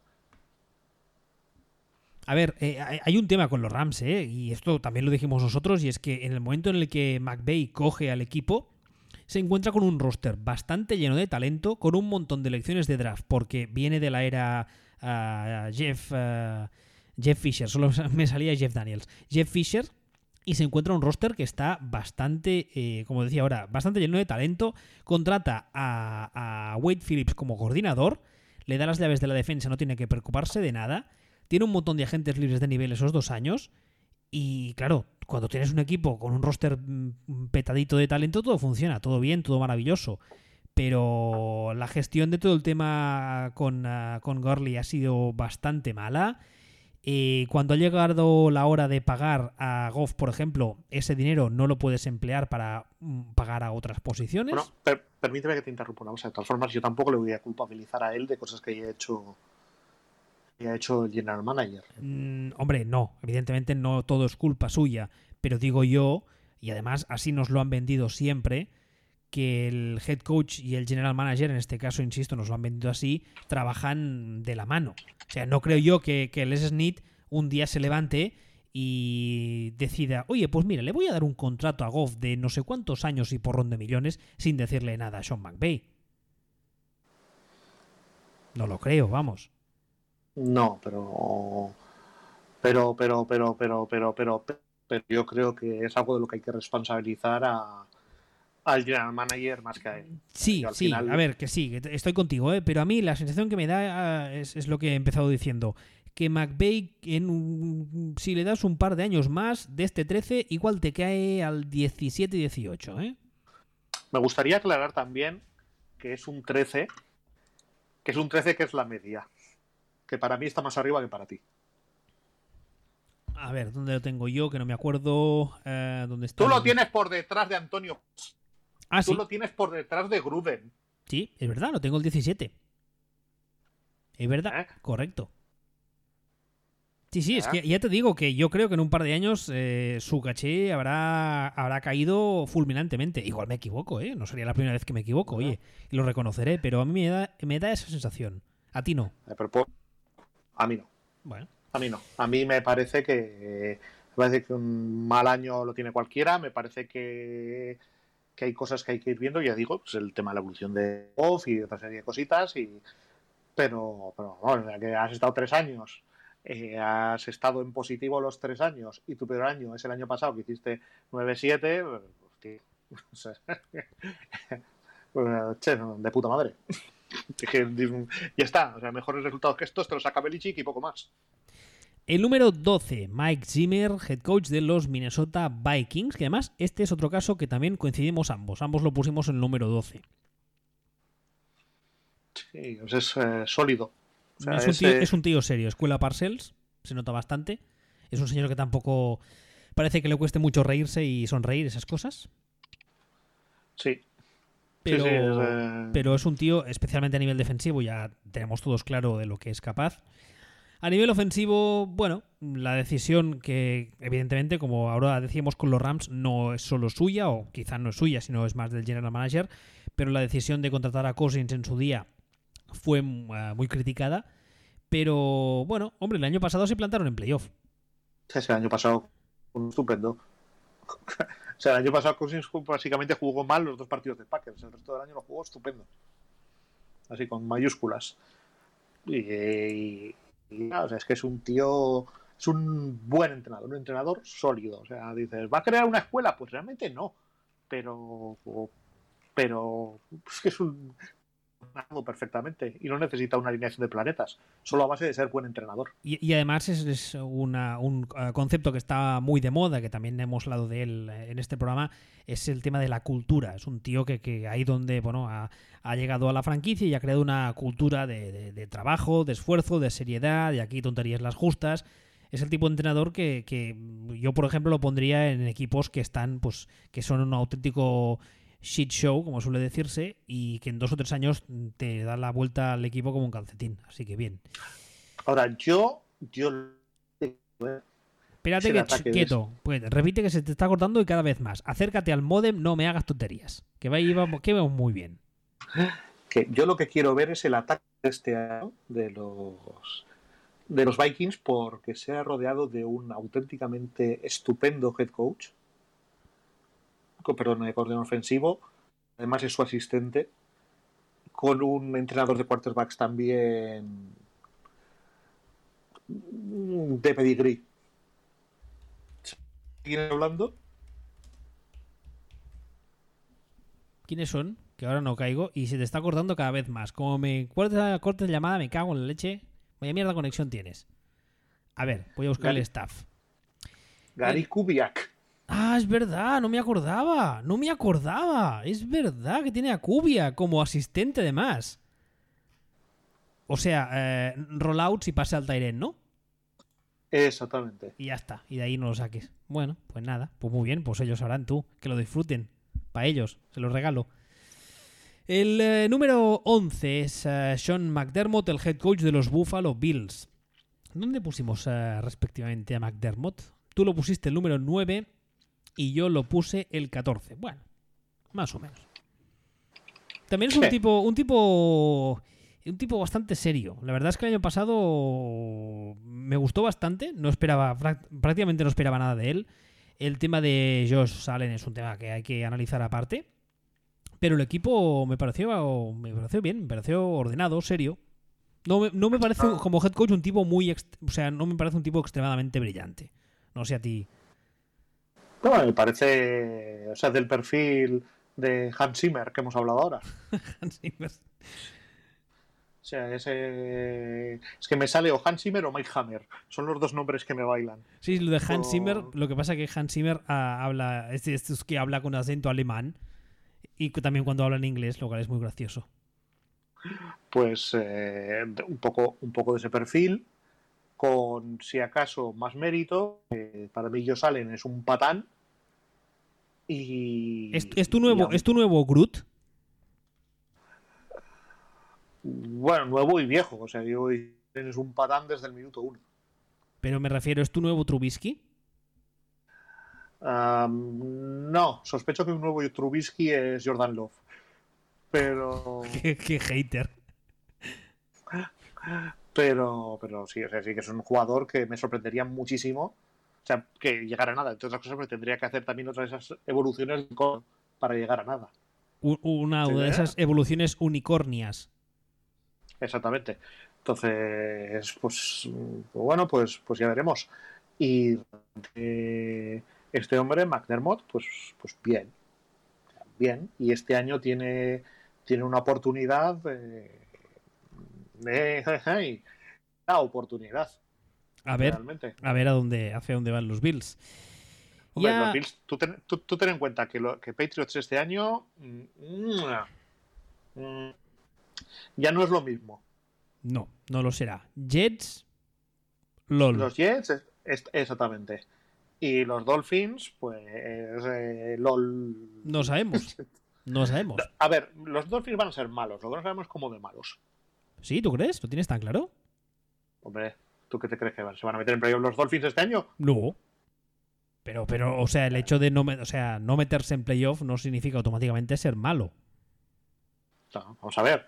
Es que, eh, el año pasado ganaron cinco partidos de churro, igual este año ganan cinco partidos, pero Vale. Sí, sí. Aceptamos pulpo, vale. O sea, un 6-10, un 7-9, tal vez, como mucho. Pero vamos, eh, mm, ya. O sea, los Bills tienen, una, ventana de oportunidades este año muy, muy clara. Para, a lo mejor no para ganarlo todo, pero sí para hacer pupita en los playoffs. Para ahí, por ahí tirarán. Veremos a ver qué pasa con ellos. Llegamos ya al top 10. El primero, el número 10, es eh, Doug Peterson, el entrenador de los Philadelphia Eagles. Ah, yo creo que lo del año pasado, a final de temporada, a partir de la mitad de temporada hasta el final, que se les rompió, vamos, hasta el, el reserva del utillero, eh, yo creo que mm, fue una auténtica demostración de, de saber, eh, saber estar o de saber hacer por parte tanto de Carson Wentz como de Doug Pederson. Me pareció que ambos hicieron un grandísimo papel en sus eh, facetas respectivas, teniendo en cuenta que el equipo, mm, eso, quedaba sano la mascota Más o menos. y que, y que Pero- sali- y que salían a jugar con el sexto receptor y con un running back que habían fichado la semana anterior de Arena Fútbol. Imagínate si eran desastrosos que tenía que salir a jugar con un receptor español. Sea, sea micro cortado, pero casi mejor. Casi mejor, casi mejor, sí. Entonces, yo con Pedersen, sí, un poco lo que hablábamos antes de las responsabilidades, yo tengo la sensación de que no es un head coach del otro jueves, pero creo que sabe que es alguien que sabe rodearse bien o ha sabido o ha sabido rodearse bien de, de coordinadores y de, y de cosas de estas, ¿no? Mm, No sé si lo sigue haciendo o si se le está cayendo el, equipo técnico. O sea, Jim Schwartz sigue ahí con él. El año pasado, ¿te crees tú que estuvo muy allá la defensa? Y, el, y esto de que tu coordinador ofensivo sea alguien criado desde dentro, mm, no sé yo no sé, no tengo yo muy claro qué, qué decirte, ¿no? Pero, pero entrada me parece un, un buen head coach del género director de orquesta. Gest- gestor de grupos. Gestor de grupos o, o- o gestor de grupo de trabajo. Para mí es mejor gestor de, de grupos que, que experto en, eh, en X's and O's, como se suele decir. Sí, eso sí, pero es lo que estábamos comentando. Que, que realmente, aunque hay, ha habido una. Es que te voy a poner un ejemplo, ¿no? De a lo que me estaba refiriendo. Su coordinador es un chico que se llama Press Taylor, que lleva con los Eagles desde el principio de los tiempos, de 32 años, siendo pues entre- lo típico de eh, control de calidad, eh, de quarterbacks, entrenador de quarterbacks, el final, esto y lo otro. Pero tienen contratado como consultor ofensivo a un señor que se llama Marty Monigweb. Ese me suena. Claro, y dices, ¿pero qué, creo que es el coordinador? No. Pero ya de entrada han sabido buscar a alguien para que le haga bastón al, al niño que han puesto de coordinador. Entonces, este tipo de, este tipo de cosas luego le saldrá bien o mal, pero, pero me parece que toman decisiones con mucho sentido que, que se mueven bien en este tipo de en este tipo de cosas. Entonces, como su valor para mí es el de el de gestor de grupo de entrenadores, por decirlo de alguna forma. El número 9, Mike Bravel, el head coach de los Tennessee Titans, que no sé a ti, pero a mí el año, la temporada pasada, la verdad es que me, me sorprendió mm, muy, muy, muy gratamente. O sea, no esperaba ni muchísimo menos que su equipo fuera capaz de hacer lo que hizo. No, ni remotamente. Y ni, ni lo que hizo Tannehill. No, no, esa, es otra, esa es otra. Pero es que además, sus, o sea, sus jugadores eh, dicen maravillas de él. Es el típico entrenador que sus entrenadores, sus jugadores se, se, partirían una pierna por él. Eh, creó una, especialmente una, una, unidad de línea ofensiva de esa como muy de, de, old school, ¿no? Como muy, muy gamberra, muy física, muy dura. Eh, la verdad es que, o sea, impresionante. Yo no lo esperaba ni muchísimo menos. Y lo que tú dices ahora, lo de Tannenhill, fue un, eh, un manual de cómo aprovechar a un señor que todos me habéis dicho que no vale para nada. Le, diseñaron una, una, ofensiva a medida, sin pedirle grandes cosas, porque no es la base de esa ofensiva, ni mucho menos, que es eh, Derrick Henry, y para adelante. Es que es un, es un señor que ha estado dos años, cada uno de los dos años ha hecho 9-7 este sería el tope de gama de, Jeff Fisher. Básicamente. Vendría a ser, vendría a ser lo, que, lo que es mi opinión de Bravel. Que no sé cómo se pronuncia, la verdad. Bravel. Bravel. Es Mike pues, Bravel, ¿no? Creo. Pues para mí sería el tope de gama del modelo Jeff Fisher.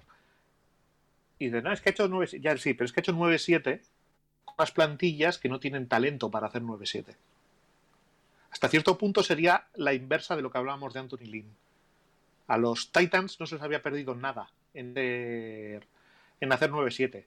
Y me puedes decir, es que Derry Henry es muy bueno, ya, pero es que los running backs no importan. Los running backs no consiguen victorias. Pues los Titans ganan y corren. Pues los Titans ganan y tampoco ganan tanto que hacen 9-7, ojo. Pero 9-7 mm, un equipo que en realidad es para hacer 6-10. O sea, ahí hay tres victorias que son de Bravel. O sea, a mí, me, parece, por lo que he visto y lo que he leído, que como motivador es espectacular. No sé si es el hecho de que es todavía relativamente joven, de que hasta hace dos días estaba jugando, de que tiene ah, muy buena fama como jugador en la liga, mucha experiencia, etcétera.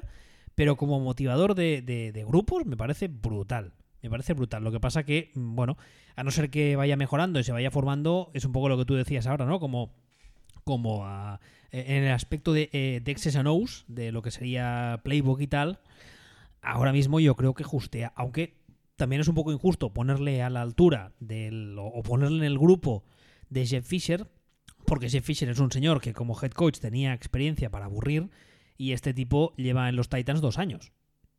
Sí, sí. Así que no sé, igual, igual nos sorprende y va más. No, pero me parece de ese modelo. Un entrenador de background defensivo que, juega de una forma concreta, que hace las cosas de una forma concreta, me parece de, ese perfil. Y dentro de ese perfil, me parece que apuntando a ser lo, de lo mejor que se puede ser teniendo ese perfil.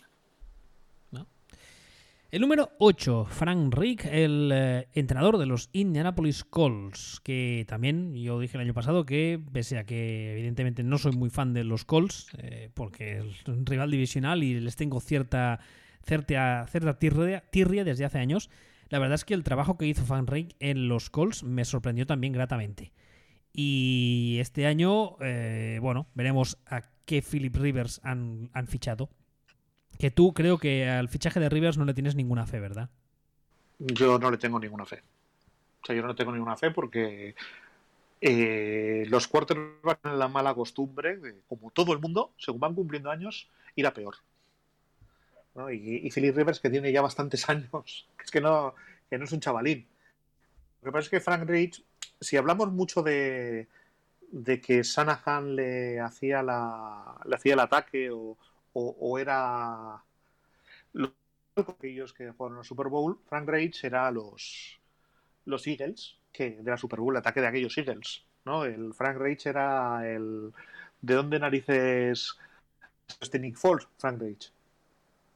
Y, y, no solo eso, sino que Frank Reich es eh, el año pasado que hicieron 7-9 los Colts. Los Colts el año pasado deberían haber hecho, no sé, 2-14 les pasó todo. Todo. No puede tener un equipo más problemas extradeportivos. Hicieron 7-9. Estupendo. Casi con, con, todas las letras. A mí me da la sensación, por lo que he visto hasta ahora, que en unos años hablaremos de Frank Reich como ahora hablamos de, por ejemplo, Sean Payton. Puede ser. Pero eso será cuando lleguemos al tercer Reich, por lo menos, ¿no? qué, qué, lamentable. Pasamos un tupido velo. El número 7, mira, hablando de Sean Payton. El número 7 es Sean Payton, el entrenador de los uh, New Orleans Saints. A ver, a ver si, a ver qué te parece a ti mi teoría. Yo tengo la sensación de que, evidentemente, es un tipo que por su mentalidad ofensiva y su capacidad ofensiva eh, le ha hecho mucho bien a Drew Brees, pero uh, es un poco también a la inversa. O sea, el hecho de haber tenido a Drew Brees ha hecho que se le considere mejor head coach de lo que es. Sí, o sea, para mí es un señor que, que ha dependido mucho de lo que le haya hecho su coordinador defensivo. O sea, su ataque siempre ha estado pim pam, pim pam, pim pam, pim pam, pim pam. Pero su, las oscilaciones de, su defen de sus defensas no son normales. O sea, no, no son normales y las ha notado. O sea, es un tío que la mitad de los años que ha estado entrenando a los Saints te ha hecho 7-9. Te ha hecho 8-8. Y eso era porque estaba teniendo una defensa de mierda. Con un quarterback como el que tiene. Con un quarterback como el que tiene, sí. Entonces al final es, es un tío que es un buen entrenador, que es consistente, que está en ataque, pero es el santo patrón del yo solo entreno para un lado. Sí, sí, sí, es, es la sensación poco, que, que, me da a mí también. Decir. Sí, tal Sí. cual. El eh, número 6 es eh, nuestro amigo Villarejo, o también conocido como Bruce Arians, el head coach de los Tampa Bay Buccaneers, que este año además tienen un chavalín joven de quarterback, ¿no? Tienen un quarterback nuevo, ¿cómo se llama? Pues, el, pues para mí el, el, problema más gordo que tiene ese roster. ¿Sí? ¿Lo dices en serio? ¿Tan mal lo, digo, lo digo, completamente en serio. El valor que puede aportar ahora mismo, viendo cómo ha jugado el año pasado, eh, Tom Brady es eh, su experiencia o su saber estar o, ganar los partidos como el Cid, que le vean los rivales y digan, ¡buah, que es Tom Brady! Pero el año pasado jugó mediocre, pues dejarlo en mediocre. Su, poco a poco cada año va un poquito a peor, va un poquito a poquito peor. No es que el año pasado haya estado, es que no tenía receptores, vale, correcto, pero tenía Josh McDaniels, ¿eh? o sea, es que no estaba huérfano, realmente. Y el año anterior tampoco creas tú que lo petó tanto, tanto, tanto, ni mucho menos. O sea, seguía siendo, fue flojo. Te digo que se está siendo consistente en el declive, no se está yendo del precipicio, pero bajando poco a poco. Pues que tú miras el roster de los Bucks y dices, ¿pero qué es esto?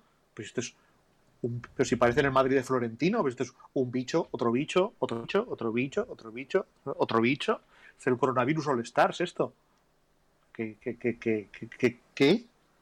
O sea, que quién por eso te digo, aquí quién es lo de los de los Buccaneers. Y, y, además es un, o sea, Bruce Arians no es un poco también uh, lo que decías ahora de Sean Payton, que es un tipo que en una faceta del ataque es muy bueno y como gestor de grupos me parece, ex vamos, excelente, me parece espectacular porque eh, el trabajo que hace en el año que coge a los Colts justo a, medio, a media temporada o cuando la temporada está empezada porque uh, porque Pagano le diagnostican cáncer y con un golpe anímico tan duro para la plantilla, Bruce Arians coge al equipo y le hace rendir, me parece que es la demostración perfecta de que como gestor de grupos es brutal. Pero ¿no te parece que en ataque es muy bueno, pero en defensa es un poco... Bah, la defensa me la pela. Hombre, por eso también eh, sale en, en, esta altura y sale al lado de al lado de Son Payton. Es un poco, pues es cierto que es un poco un poco ese perfil. Sí que tengo un poco la sensación de que sabe escoger mejor a coordinador defensivo. No sé si, si participará más, menos, tendrá más vista, tendrá más suerte. No lo sé, pero pero pero pero o sea por ejemplo su coordinador su coordinador defensivo tanto en los Cardinals como eh, era estupendo. O sea, eh, no sé si me explico. O sea, era. Me estoy copiando completamente. A ver, re re repite porque te has cortado. que me estoy columpiando, que de memoria estaba diciendo que el coordinador defensivo de, de este hombre en los Cardinals era Vance Joseph, pero que yo creo que Vance Joseph llegó No. después que él, No. con lo cual me tendría que haber metido el zapato en la boca. No, no, no era Van Joseph, no. Era. ¿No era el mismo que tendrá ahora? ¿No era Todd Bowles? Pues probablemente sí, y voy a. y estoy haciendo. No, pero Todd Bowles estaba en los Jets en aquel momento. A O ver, sea, lo tuvo de coordinador en los Cardinals. No, Todd Bowles estuvo en los Cardinals, pero estuvo con él. Pues ahora te lo digo, ahora mismo te lo digo, espérate. Todd Bowles estuvo en los Cardinals del 2013 y el 2014. Yo te diría que casi que sí, ¿no? Estamos hablando de memoria, Pues- que no se debe hacer nunca, pero ahora te, te busco a Bruce Arians y te lo digo seguro. Bruce Villarejo. A ver, ¿dónde estás? Aquí. Eh, estuvo en los Cardinals 2013 a 2017, sí. Todd Bowles estuvo con él. Pues perfecto. Pues eh, y estoy haciendo, estoy haciendo algo ultra racista, confundiendo señores de la misma raza y con la misma cantidad de poco. Acabas de confundir a, a- narices. a Samuel L. Jackson con, eh, con Loren Fishburne. Hombre, yo en mi caso es que estos dos y, y Tiger Woods realmente se me. Pero bueno, son temas míos. Bueno, el, el Eh, número, mira, ya hablando de señores de, de color eh, de piel oscurito, el número 5 es eh, Mike Tomlin, más conocido por nosotros como Tomlin Premio Nobel de la Paz 2019-2020. Si Bruce Arians es un gran gestor de grupos, Lo de este tío el año pasado, o sea, nos dio un, nos dio un, vamos, una bofetada a ambos en toda la cara, en plan, zasca. Porque ah, no, yo lo he defendido, yo lo he defendido mucho. Mm, Quizás sí, yo no. Yo la verdad es que no. Y, y- y el, año, o sea, el año pasado me, me dio un, ya te digo, me dio una, una sonora bofetada, me cruzó la cara porque yo siempre había creído que el principal problema de Pittsburgh era él y la verdad es que no. O sea, el año pasado, cuando faltaron todas las divas, se demostró que el tipo es un entrenador mucho más que capaz, es un gran gestor de grupos que todos estos años nos ha hecho creer que Pittsburgh eh, era un equipo mucho más serio de lo que era. Y nos yo creo que nos hemos enterado, y así lo ha dicho mucha gente, del 10% de follones que han tenido. Porque, porque Tomlin ha sido capaz de apagar, de ir apagando, ir apagando fuegos. Y veremos este año. Porque este año Ah. vuelve, vuelve, no, vuelve no una de las divas, no, vuelve la diva. Viva la diva. Viva la diva, sí. Como con Da Coldplay, sí. Eh, mal, yo es que a mí Rodlisberger. Mal. Todo, todo Yo mal. hace tiempo. No, todo, todo mal, o sea, todo mal. Me parece un, un cáncer de vestuario, me parece, me parece un problema. Y me pasó el tiempo en el que lo que aportaba en el campo mm, compensaba con, con lo que te restaba después. Eh, me parece un problema la cultura del equipo. Mm, Yo lo que creo, quiero y, y creo que deberían hacer estos Steelers es, es seguir adelante con Tomlin y empezar un, programa, un problema, un programa nuevo, digamos, un ciclo nuevo. Eh, hombre, a ver, el, el fin de ciclo, como decía aquel, no puede estar muy lejos. Es que, el fi- es que se fue hace dos años. Ahora están, ahora están en, eh, con ventilación asistida y, y deberían haber desenchufado la maquinita ya. Pero mientras tanto, bueno, por- y, y sobre todo es que eh, lo que nos debo es a, es a Tomlin. Hemos redescubierto a Tomlin. Sí, sí, te digo, completamente. Al menos eh, por mi parte, yo había rajado de él abiertamente y un montón de veces, pero oye, mm, viva, o sea, bravo. Igual que una, una cosita solo, de todas formas, igual que de otros, alabamos su inteligencia a la hora de rodearse. O sea, Tomlin debe ser el tío que peores entrevistas de personal hace en la historia. Porque parte de todos los circos que se han montado han venido de coordinadores que ha seleccionado él, por ejemplo. Hombre, y, además el coordinador ofensivo, eh, dicen las malas lenguas que lo escoge, o sea, lo pone a dedo Big Ben.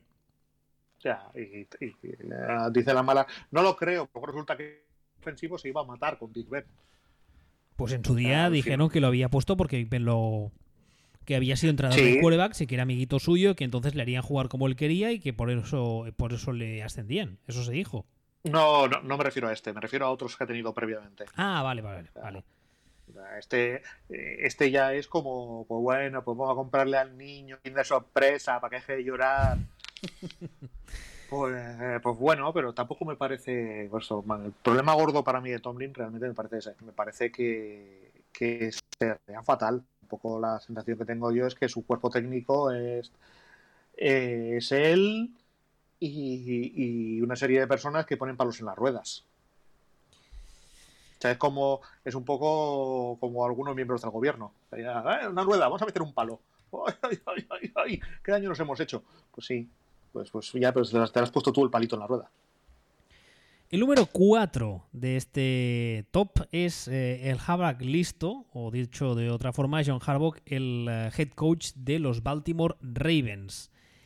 Que, a ver, la verdad es que tampoco, tampoco nos había parecido, creo recordar nunca, ni la habíamos criticado mucho en el pasado pero tengo la sensación de que en los últimos años ha ganado mm, puestos en esta lista, en este, al menos en el top 10 de entrenadores de la NFL, ha ganado puestos mm, de forma muy rápida. ¿Es, cosa mía o también te lo parece a ti? Yo es que es, es, un poco un caso, para mí es un caso Tomlin, o sea, es un tío al que, al que le he defendido, vamos, hasta el infinito, que era como, ah, es que está entrenando mal pues este no es acento de Baltimore, pero se entiende, ¿no? Pues que es que este año ha entrenado muy mal. Y digo, pero, tú te das cuenta que este tío te ha ganado una Super Bowl con un flaco de quarterback. No, no, eso, eso solo, por eso ya es, ya es motivo para decir, a ver, vamos a, vamos a tranquilizarnos, vamos a pararnos y vamos a mirar los datos antes de rajar de él. Es que es, pero, pero, te das cuenta, este tío, o sea, no ya es que se haya revelado que es uno de los no vamos a llamarlo gurús, sino de los que siguen la estadística con más cabeza, saben cuándo aplicarla, saben tal, saben cómo valorarlo. Eh, sus defensas funcionan, sus, es que el ataque tal, pero tú has visto el equipo que tenía. Es que el ataque no funciona, hay que echarle. Hace dos años o tres años, la gente de los Ravens, hay que echar, pero tú estás, pero, pero vamos a ver, a la tira verde wire y deja esto, deja a la gente que sabe que trabaje. Niño, deja de joder con la pelota, como decía Serrat, ¿no? Claro, o sea, para, para mí, o sea, de Harbaugh para arriba, aquí estamos ya en el, en el nivel. En el nivel. O sea, ese. Eh, si acaso podría haber un salto de Harbaugh a Tomlin y luego de, del Harbaugh al siguiente, pero, pero Harbaugh para mí está por encima de Tomlin, de Arians, de Peyton, de toda esta gente. Es, eh, es más más. Y es más, es como no se puede ser mejor entrenador sin ser un gurú, porque Harbaugh no es un gurú, es un entrenador. Sí, además, como, como tú has comentado al empezar el programa, llegó un poco al NFL por la puerta de atrás, porque es un tío que llega a ser head coach habiendo sido coordinador de equipos especiales. Pero que se, ha tirado, que se ha tirado la gente 10 años eh, besándole el culo a su, a su, hermano, que a esa, a esa, mala imitación de Bill Paxton, que es su hermano, sí, cuando, el, cuando el bueno que era este era como las pelis estas de como si estuviera, como, como si estuviéramos viendo, yo que sé, admiradora secreta, que es como, ay, qué buena está esta, no, hombre, la que está buena es la amiga, lo que pasa es que lleva gafas y por eso no te das cuenta, atontado. Pues, pues esto, esto, es lo, esto es lo mismo, o sea, eh, toda la, es que este el otro, no, o sea, este es el tío más sólido de toda la liga. Así, sólido, es el tío más sólido de toda la liga. Más que los que tiene por encima. Es, eh, un entrenador de pies a cabeza abajo. Este lo querría yo para todo. Bueno, pues vayamos a los que vienen por encima, solo nos quedan tres puestos. El número 3 de este ranking de head coaches es Kyle Shanahan, el head coach de los San Francisco 49ers. Eh, tú le tenías el 4, precisamente, por debajo de John Harbaugh, y yo le tenía el 2. Eh, no, la verdad es que... A ver, Shanahan como head coach me gusta muchísimo, pero yo creo que aquí estaremos todos de acuerdo en que eh, de entrada tiene una, una, fama, una etiqueta, llamadlo como queráis, completamente merecida, que no se entienda mal, como mente ofensiva. De hecho, yo he dicho muchas veces, está escrito y está grabado, que para mí es la mente ofensiva más brillante de la NFL actual. Lo que pasa que, claro, eh, a nivel, eh, a nivel de, de controlarlo todo de head coach, mal tampoco lo hace. Es la sensación que me da. Le, falta, le falta carretera, le falta resultados realmente. O sea, Sanahan es que lleva de head coach y en medio. Lo que pasa que. Lo ha hecho muy bien. a, nivel ofensivo, haciendo cosas, cosas ofensivas, digamos, cosas nazis, ah, haciendo en todos los aspectos ofensivos es muy bueno. Es exageradamente bueno. Ninguna, ninguna duda. O sea, es, es, más que bueno. Es un gurú. Aquí estamos ya con los gurús. Este sí, este, este sí que lo es. Este es un. Este es el que lleva una camiseta con una, con una flecha en la espalda que dice: por aquí se va el futuro de la NFL. Por aquí, por donde voy yo, seguidme por aquí porque por aquí es como se va a jugar en el futuro. Es que, es que perdona que te corte, pero es que esa es otra. Tiene 38. Una voy, cosa, voy a buscarlo. Es, es, es, insultantemente joven. Entonces tiene, tiene, tiene cosas que hay que valorar, o sea, tiene la creatividad. 40, casi. Tiene los resultados, aunque sean pocos años. Tiene el odio por el dueño de los Redskins, que todo lo que sea odiar al dueño de los Redskins siempre está bien. O sea, tiene, tiene, tiene, tiene de todo. ¿Qué es lo que le falta? Le falta que le veamos con problemas serios.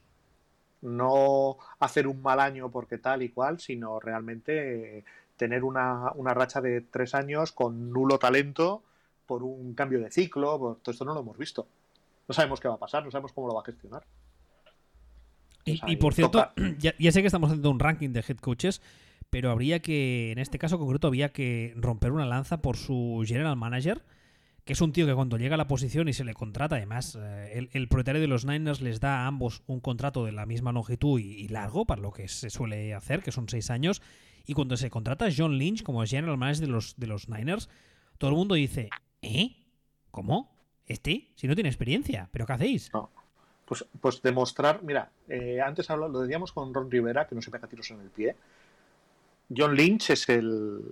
Lo que ha demostrado es que para ser general manager, lo, casi lo único que necesitas. Es ser más listo que los demás. No, ni eso. No pegarte tiros en el pie. O sea, dejar que los demás sean idiotas. Vale, sí, es verdad. Es, lo que tú dices. lo, he dicho mal. No, necesitas. Porque ¿qué? realmente no, qué brillante. No necesitas ser más, más listos que los demás, sino no ser tan tonto como los otros. Sí, o sea, es casi casi es eh, aquello del arte de la guerra de tú túmbate a la orilla del río y verás cómo pasan los cadáveres de tus enemigos. Tal cual. ¿No? Pues es un poco eso, es bueno, tú, tú preocúpate de, no morir tú, tú vete siendo sólido y irás viendo cómo los demás más van, la van liando, la van liando, la van liando, la van liando. ¿No? Y, y a base de eso, pero bueno, es, eh, muy bien y Sanaja pues muy bien, pero lo he dicho, le falta le falta recorrido, que ha jugado cuatro partidos este todavía. El número, el número, yo creo que el número 2 y el número 1 van a sorprender a muy poca gente, pero bueno, el número 2 de nuestro ranking es Andy Reid, el head coach de los Kansas City Chiefs. Tú lo tenías el número 2 y lo tenía el número 3. Ah, también es otro, otro perfil de entrenador primero que como gestor de grupos me parece sublime, me parece brutal.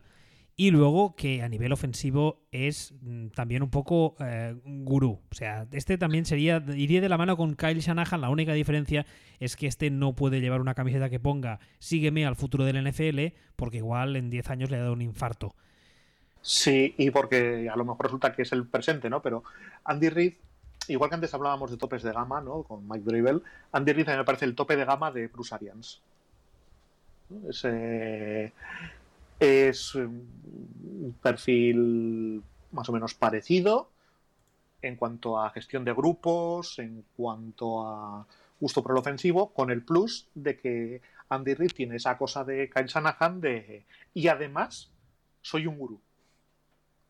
Y además soy creativo la mitad de los entrenadores, eh, muchas veces lo hemos comentado, que hemos, cuando no se hablaba de esto, vea, medallita, ping, aquí hemos hablado muchas veces del, árbol de Sanahan padre. Que es verdad que Sanahan padre estaba en los Niners, estaba ahí, pero tampoco jugaba exactamente así. O sea, la forma de jugar de Sanahan padre que adoptó con los Broncos 25 años después, en los Broncos aquellos con el Way, 25 años después, es un poco, para mí es un poco la forma de juego seminal que estamos viendo ahora en la NFL. Nada más es que eh, si tú coges un poco la, historia de la NFL y, ves de dónde sale cada uno, eh, Kyle Shanahan sale obviamente de la escuela de su padre, que a su vez su padre sale de la escuela West Coast Offense de la siguiente, del siguiente turno, digamos así, de la dinastía Niner, con Steve Young, y a su vez, Andy Reid sale del el árbol, del coaching tree de, de Holmgren. Que, de los Packers, sí, de los Packers de. Exactamente. Y Holmgren viene de ser el entrenador de quarterbacks primero y coordinador ofensivo luego de los Niners de Bill Walsh. O sea, sí, es, que Sanahan sucede a Holmgren. Exactamente, o sea, digamos que eh, eh, Andy Reid bebe de lo que sería la falta del, del, origen, que es Bill Walsh, bebe de la segunda fuente más cercana al origen, como es Holmgren. Sí, lo que pasa es que creo que es eh, ligeramente diferente. O sea, es. Andy Reid me parece una evolución, digamos, de de esa West Coast Offense pura, por decirlo de alguna forma. Esto es muy, muy abstracto, ¿no? Pero me parece que la forma de jugar de Andy Reid... Se parece más a la West Coast original. Se parece más, sí, por decirlo de alguna forma. Y lo de Kyle Shanahan es eh, la West Coast eh, evolucionada. Es la West Coast que para mí crea con, con Elway en los Broncos. Que de hecho, él, para mí, ya estamos teorizando, ¿no? Pero, pero para mí, él ve algo en la forma de jugar de Steve Young y se adapta y aprende y ve lo que es ese quarterback. Y luego después, cuando se marchan los Broncos con Elway, Elway es un quarterback parecido a Steve Young. Es un quarterback de esa estirpe Steve Young, Aaron Rodgers, eh, móvil, digamos, y, y, ahí es donde para mí se bifurcan. O sea, eh, pues te digo que Andy Reid me parece más tradicional y Sanahan padre y ahora ya Sanahan hijo eh, bifurca un poco el tema, pero son para mí, son, y creo que es evidente, las dos ramas de lo que es el, ataque en la NFL ahora, o el ataque que funciona. Sí, totalmente. Y además es lo que tú decías antes, en el caso de Kyle Shanahan ah, es muy joven, tiene, pese a, ser, pese a ser muy bueno, tiene muy poca experiencia, con lo cual yo creo que con los años ah, irá más y yo creo que eh, Andy Reid está llegando al final, o los años que le queden con Pat Mahomes, que esperemos que sean muchos, pero será, digamos, eh, la, última fase de su, de su era, por así decirlo, y entonces ahora es cuando llega Kyle Shanahan y coge todo eso y lo, evoluciona, por así decirlo. Pero la verdad es que eh, es que es, una cuestión un poco de gustos el hecho de poner a Andy Reid 2 y a Kyle Shanahan 3. De hecho, mm, yo... Más que de gustos de, más que de, gustos de historial. Andy Reid tiene todo... Andy Reid te puede plantar toda una lista de he sido bueno durante muchos años y Shanahan te puede decir he sido bueno dos años. Y, además, y además yo creo que en el caso de Andy Reid, el anillo de este año le ha acabado a, los ojos de muchos, lo cual es un poco injusto, pero ya sabemos cómo funciona esto, le ha acabado de, encumbrar como mente ofensiva y como, y como gran head coach en esta liga, yo creo. Ah, pero eso, es ridículo. O sea, Andy Reid también es verdad que de toda la vida le conocemos, que tiene unos problemas horrendos con la gestión de reloj, que es un tío que funciona mejor planeando los partidos que luego reaccionando durante el partido. O sea, es imperfecto, ¿no? Pero, pero bueno, fíjate, yo sí que yo tengo un poco la sensación de que el futuro Andy es que realmente es que hay muchos entrenadores que han salido del árbol de Andy Reid ahora mismo, pero, pero un huevo de ellos. Alguno de ellos perpetuará lo que es el, esta West Coast de Andy Reid, seguro. Would you like to be able to Perdón, que se ha disparado el YouTube. bueno, y llegados a este punto yo creo que... A nadie se le escapa, ¿no? ¿Quién es el número uno de esta lista? Bueno, sí, pero bueno. no, es que no merece la pena ni comentar. Yo creo que podríamos sacar el programa aquí directamente. Sí, es, eh, es el mejor de la historia, punto. Adiós, hasta la semana que viene. Sí, exactamente. Es que es del árbol de. Da igual, es que da igual de qué árbol sea. Es que, es, que se ha comido con patatas el árbol. es todo nivel. O sea, directamente cortó el árbol y creó el suyo propio. Y ha plantado el suyo. Y, además es que lo mejor es que hasta día de hoy, lo hemos dicho muchas veces, eh, todos los coordinadores que han salido de, su, de su estirpe, por así decirlo, no ha habido ninguno que ya no que se mm, llegue a su nivel, que eso es complicadísimo porque estamos hablando del mejor de la historia, sino que funcione relativamente bien. O sea, ¿tú recuerdas algún coordinador, ex coordinador de Belichick, que cuando ha sido head coach haya funcionado. Yo creo que fuimos injustos, injustos con Eric Mangini, pero globalmente no. ¿Con Eric Mangini? Bueno. No, no, quiero decir, esto es una guerra mía. Yo creo, Ah. que, creo que fuimos injustos con Eric Mangini, tan injustos que lleva cinco años desaparecido. Pero, pero no. está- o sea, está es en la no- tele. no ¿Está en la tele? Sí, No, la- la- creo que sí, está en la tele. Creo que en algún canal de estos Vale, de la. Fox está haciendo partidos y supongo que debe vivir muy bien y muy tranquilo y dice, pues ¿para qué? Es que estamos hablando de alguien que cuyo sucesor que mejor ha funcionado ha sido Romeo Crenel. Y... no, quiero decir, no, esto es por decirlo así. o sea, ¿qué, qué head coaches que, que han venido del árbol de Belichick han funcionado? Em, ninguno. El- lo más parecido a alguien que no ha hecho el ridículo del todo. Y la verdad es que esto fue de pena. O sea, de puta pena. Fue Romeo Crenel. En, en los Browns. En los Browns. En los. Browns, que hizo un año de. que hizo que llegó a 10 victorias. O sea. y ahí está. Ahí se, ahí se acaba, ¿no? Y Josh McDaniels, que, que bueno, que.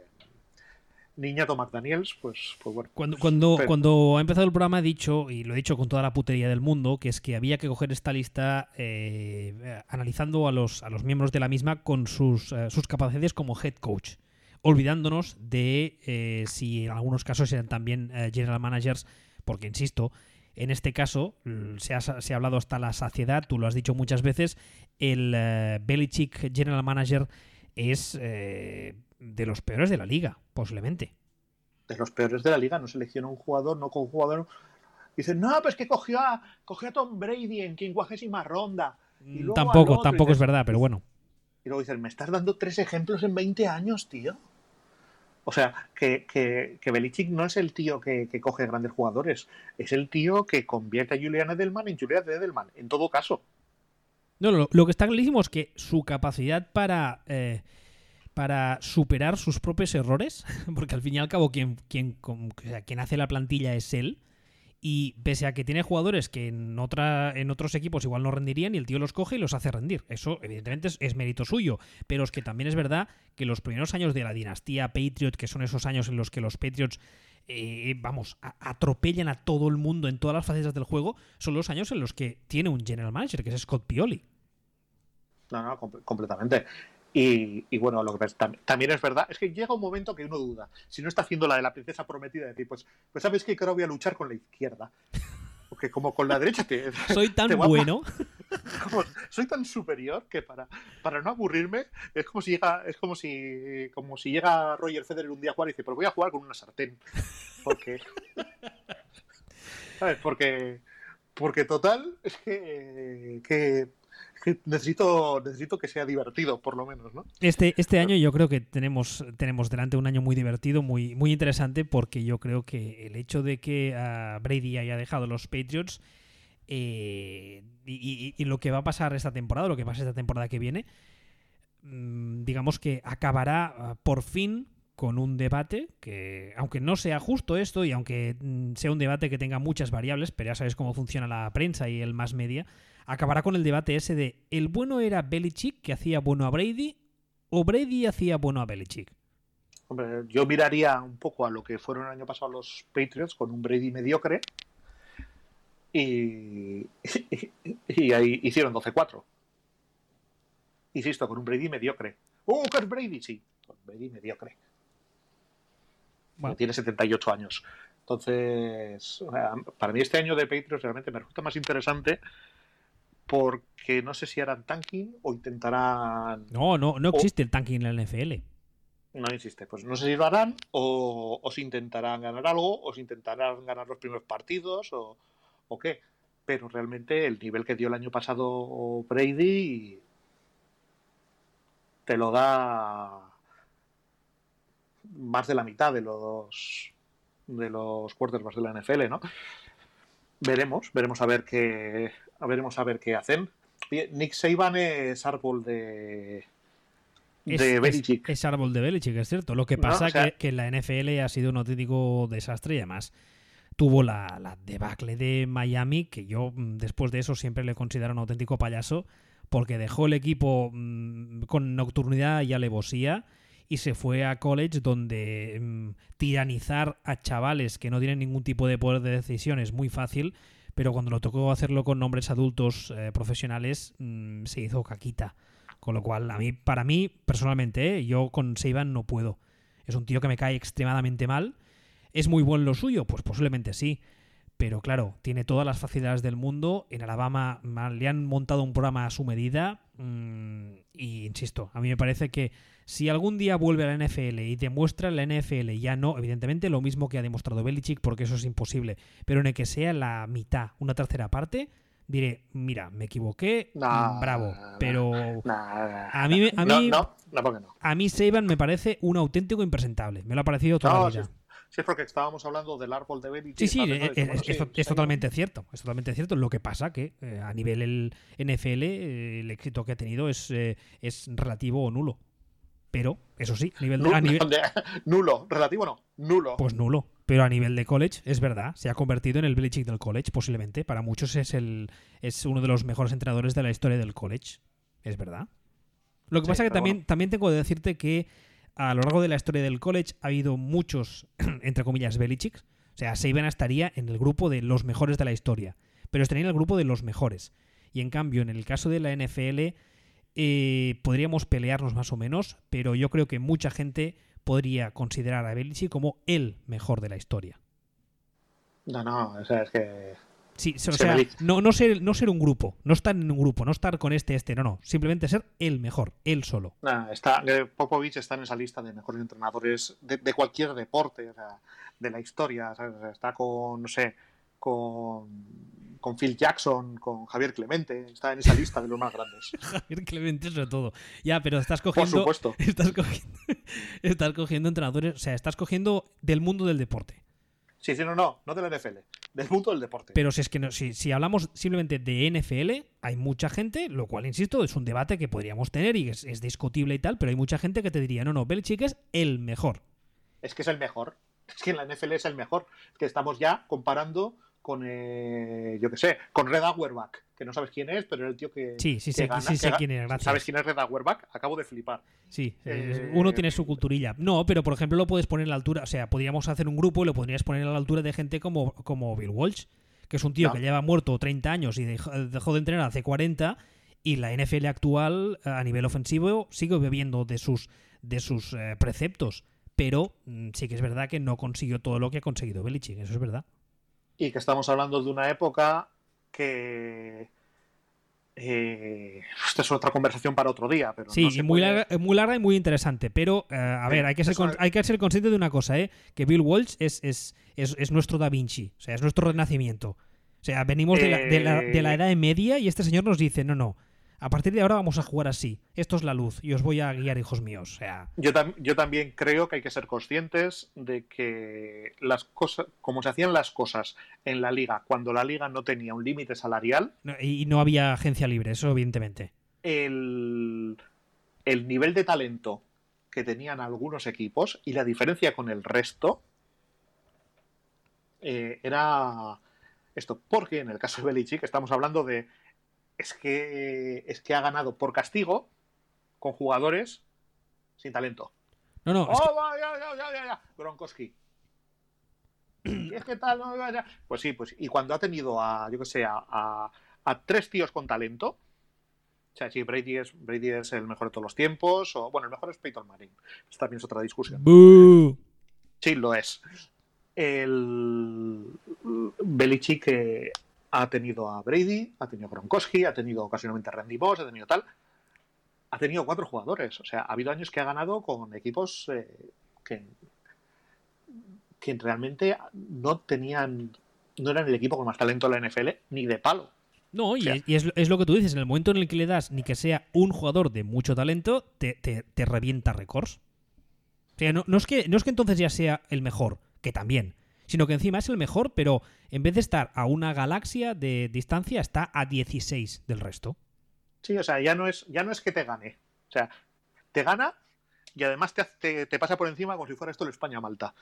Te atropella, tal cual. Entonces, claro, es, otra cosa. Mientras que yo, es la diferencia que veo con Bill Walsh. O sea, yo miro los equipos que tenían los Niners en aquella época Y hombre, dices, claro, tampoco le vas a decir a Bill Walsh que eso, que haga la de la prensa prometida y pelee con la izquierda.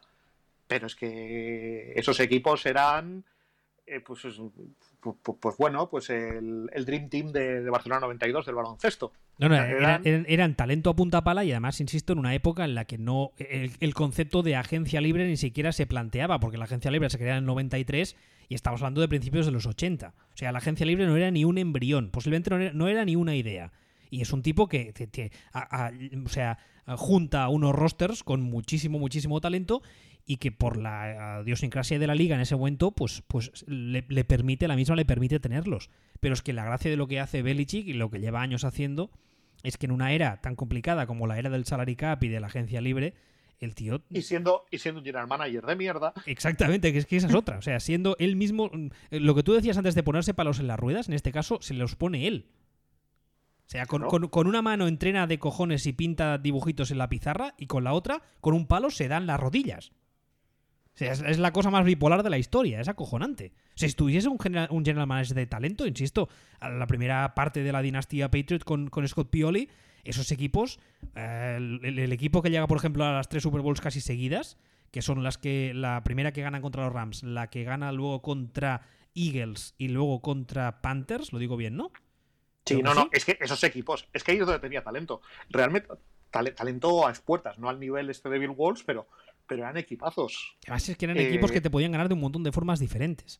La, bestialidad de lo de Belichick es como ha ganado en los últimos 10 años. O sea, su segunda parte de la, digamos, de la, de la dinastía, del, del lío que lleva. Es como, ¿qué es esto? Es el, ah, bueno, pues mira, como ya te he ganado, porque además de ser el mejor, tengo un equipo de, con los mejores jugadores, ahora te voy a ganar con señores que cojo por la calle y digo, tú, tú mismo, ven para acá. Mira, toma, toma, mira, un melón, vete cogiendo, vete practicando. Eso, es lo que para mí ya marca, marca las diferencias. O sea, ese, que, no solo te ha ganado como Guardiola, te ha ganado como, como Rainieri en el, en el Leicester. Ahí me has perdido. Ya te luego, luego te lo explico. Vale. Lo de, Rainieri en el, lo de Rainieri en el Leicester es como si este año la NFL la ganaran los Jaguars. Coño. Sí, eso, eso ha pasado hace cinco años en la liga inglesa, en la Premier. Madre de Dios, señor. Eh, no sé cuándo volveremos a grabar. Igual la semana que viene nos animamos porque tenemos el tema que queríamos tratar para este programa, lo podemos usar para el siguiente, si te parece. Los, dos, los dos temas. Pero bueno, nos ha quedado, yo creo, un, ranking bastante apañado para pasar el rato. Y además es que eh, hemos hecho un ranking que creo que no ha hecho nadie más, porque todo el mundo está hablando de quarterbacks y nosotros, pues, siempre nos gusta complicarnos un poco la vida. Ya sabéis además que... Es, que no, es que no sé para qué la gente discuta. O sea, el mejor es Jordan Love y luego ya vienen los demás. qué, hater, Dios mío. Ah, recordad que nos podéis escuchar y descargar, descargar, bla bla, descargar en footballspeech.com y en todas las plataformas habituales y que estamos en Twitter, arroba sillonball y arroba wbistuer. Hasta la próxima semana o cuando sea. Hasta luego.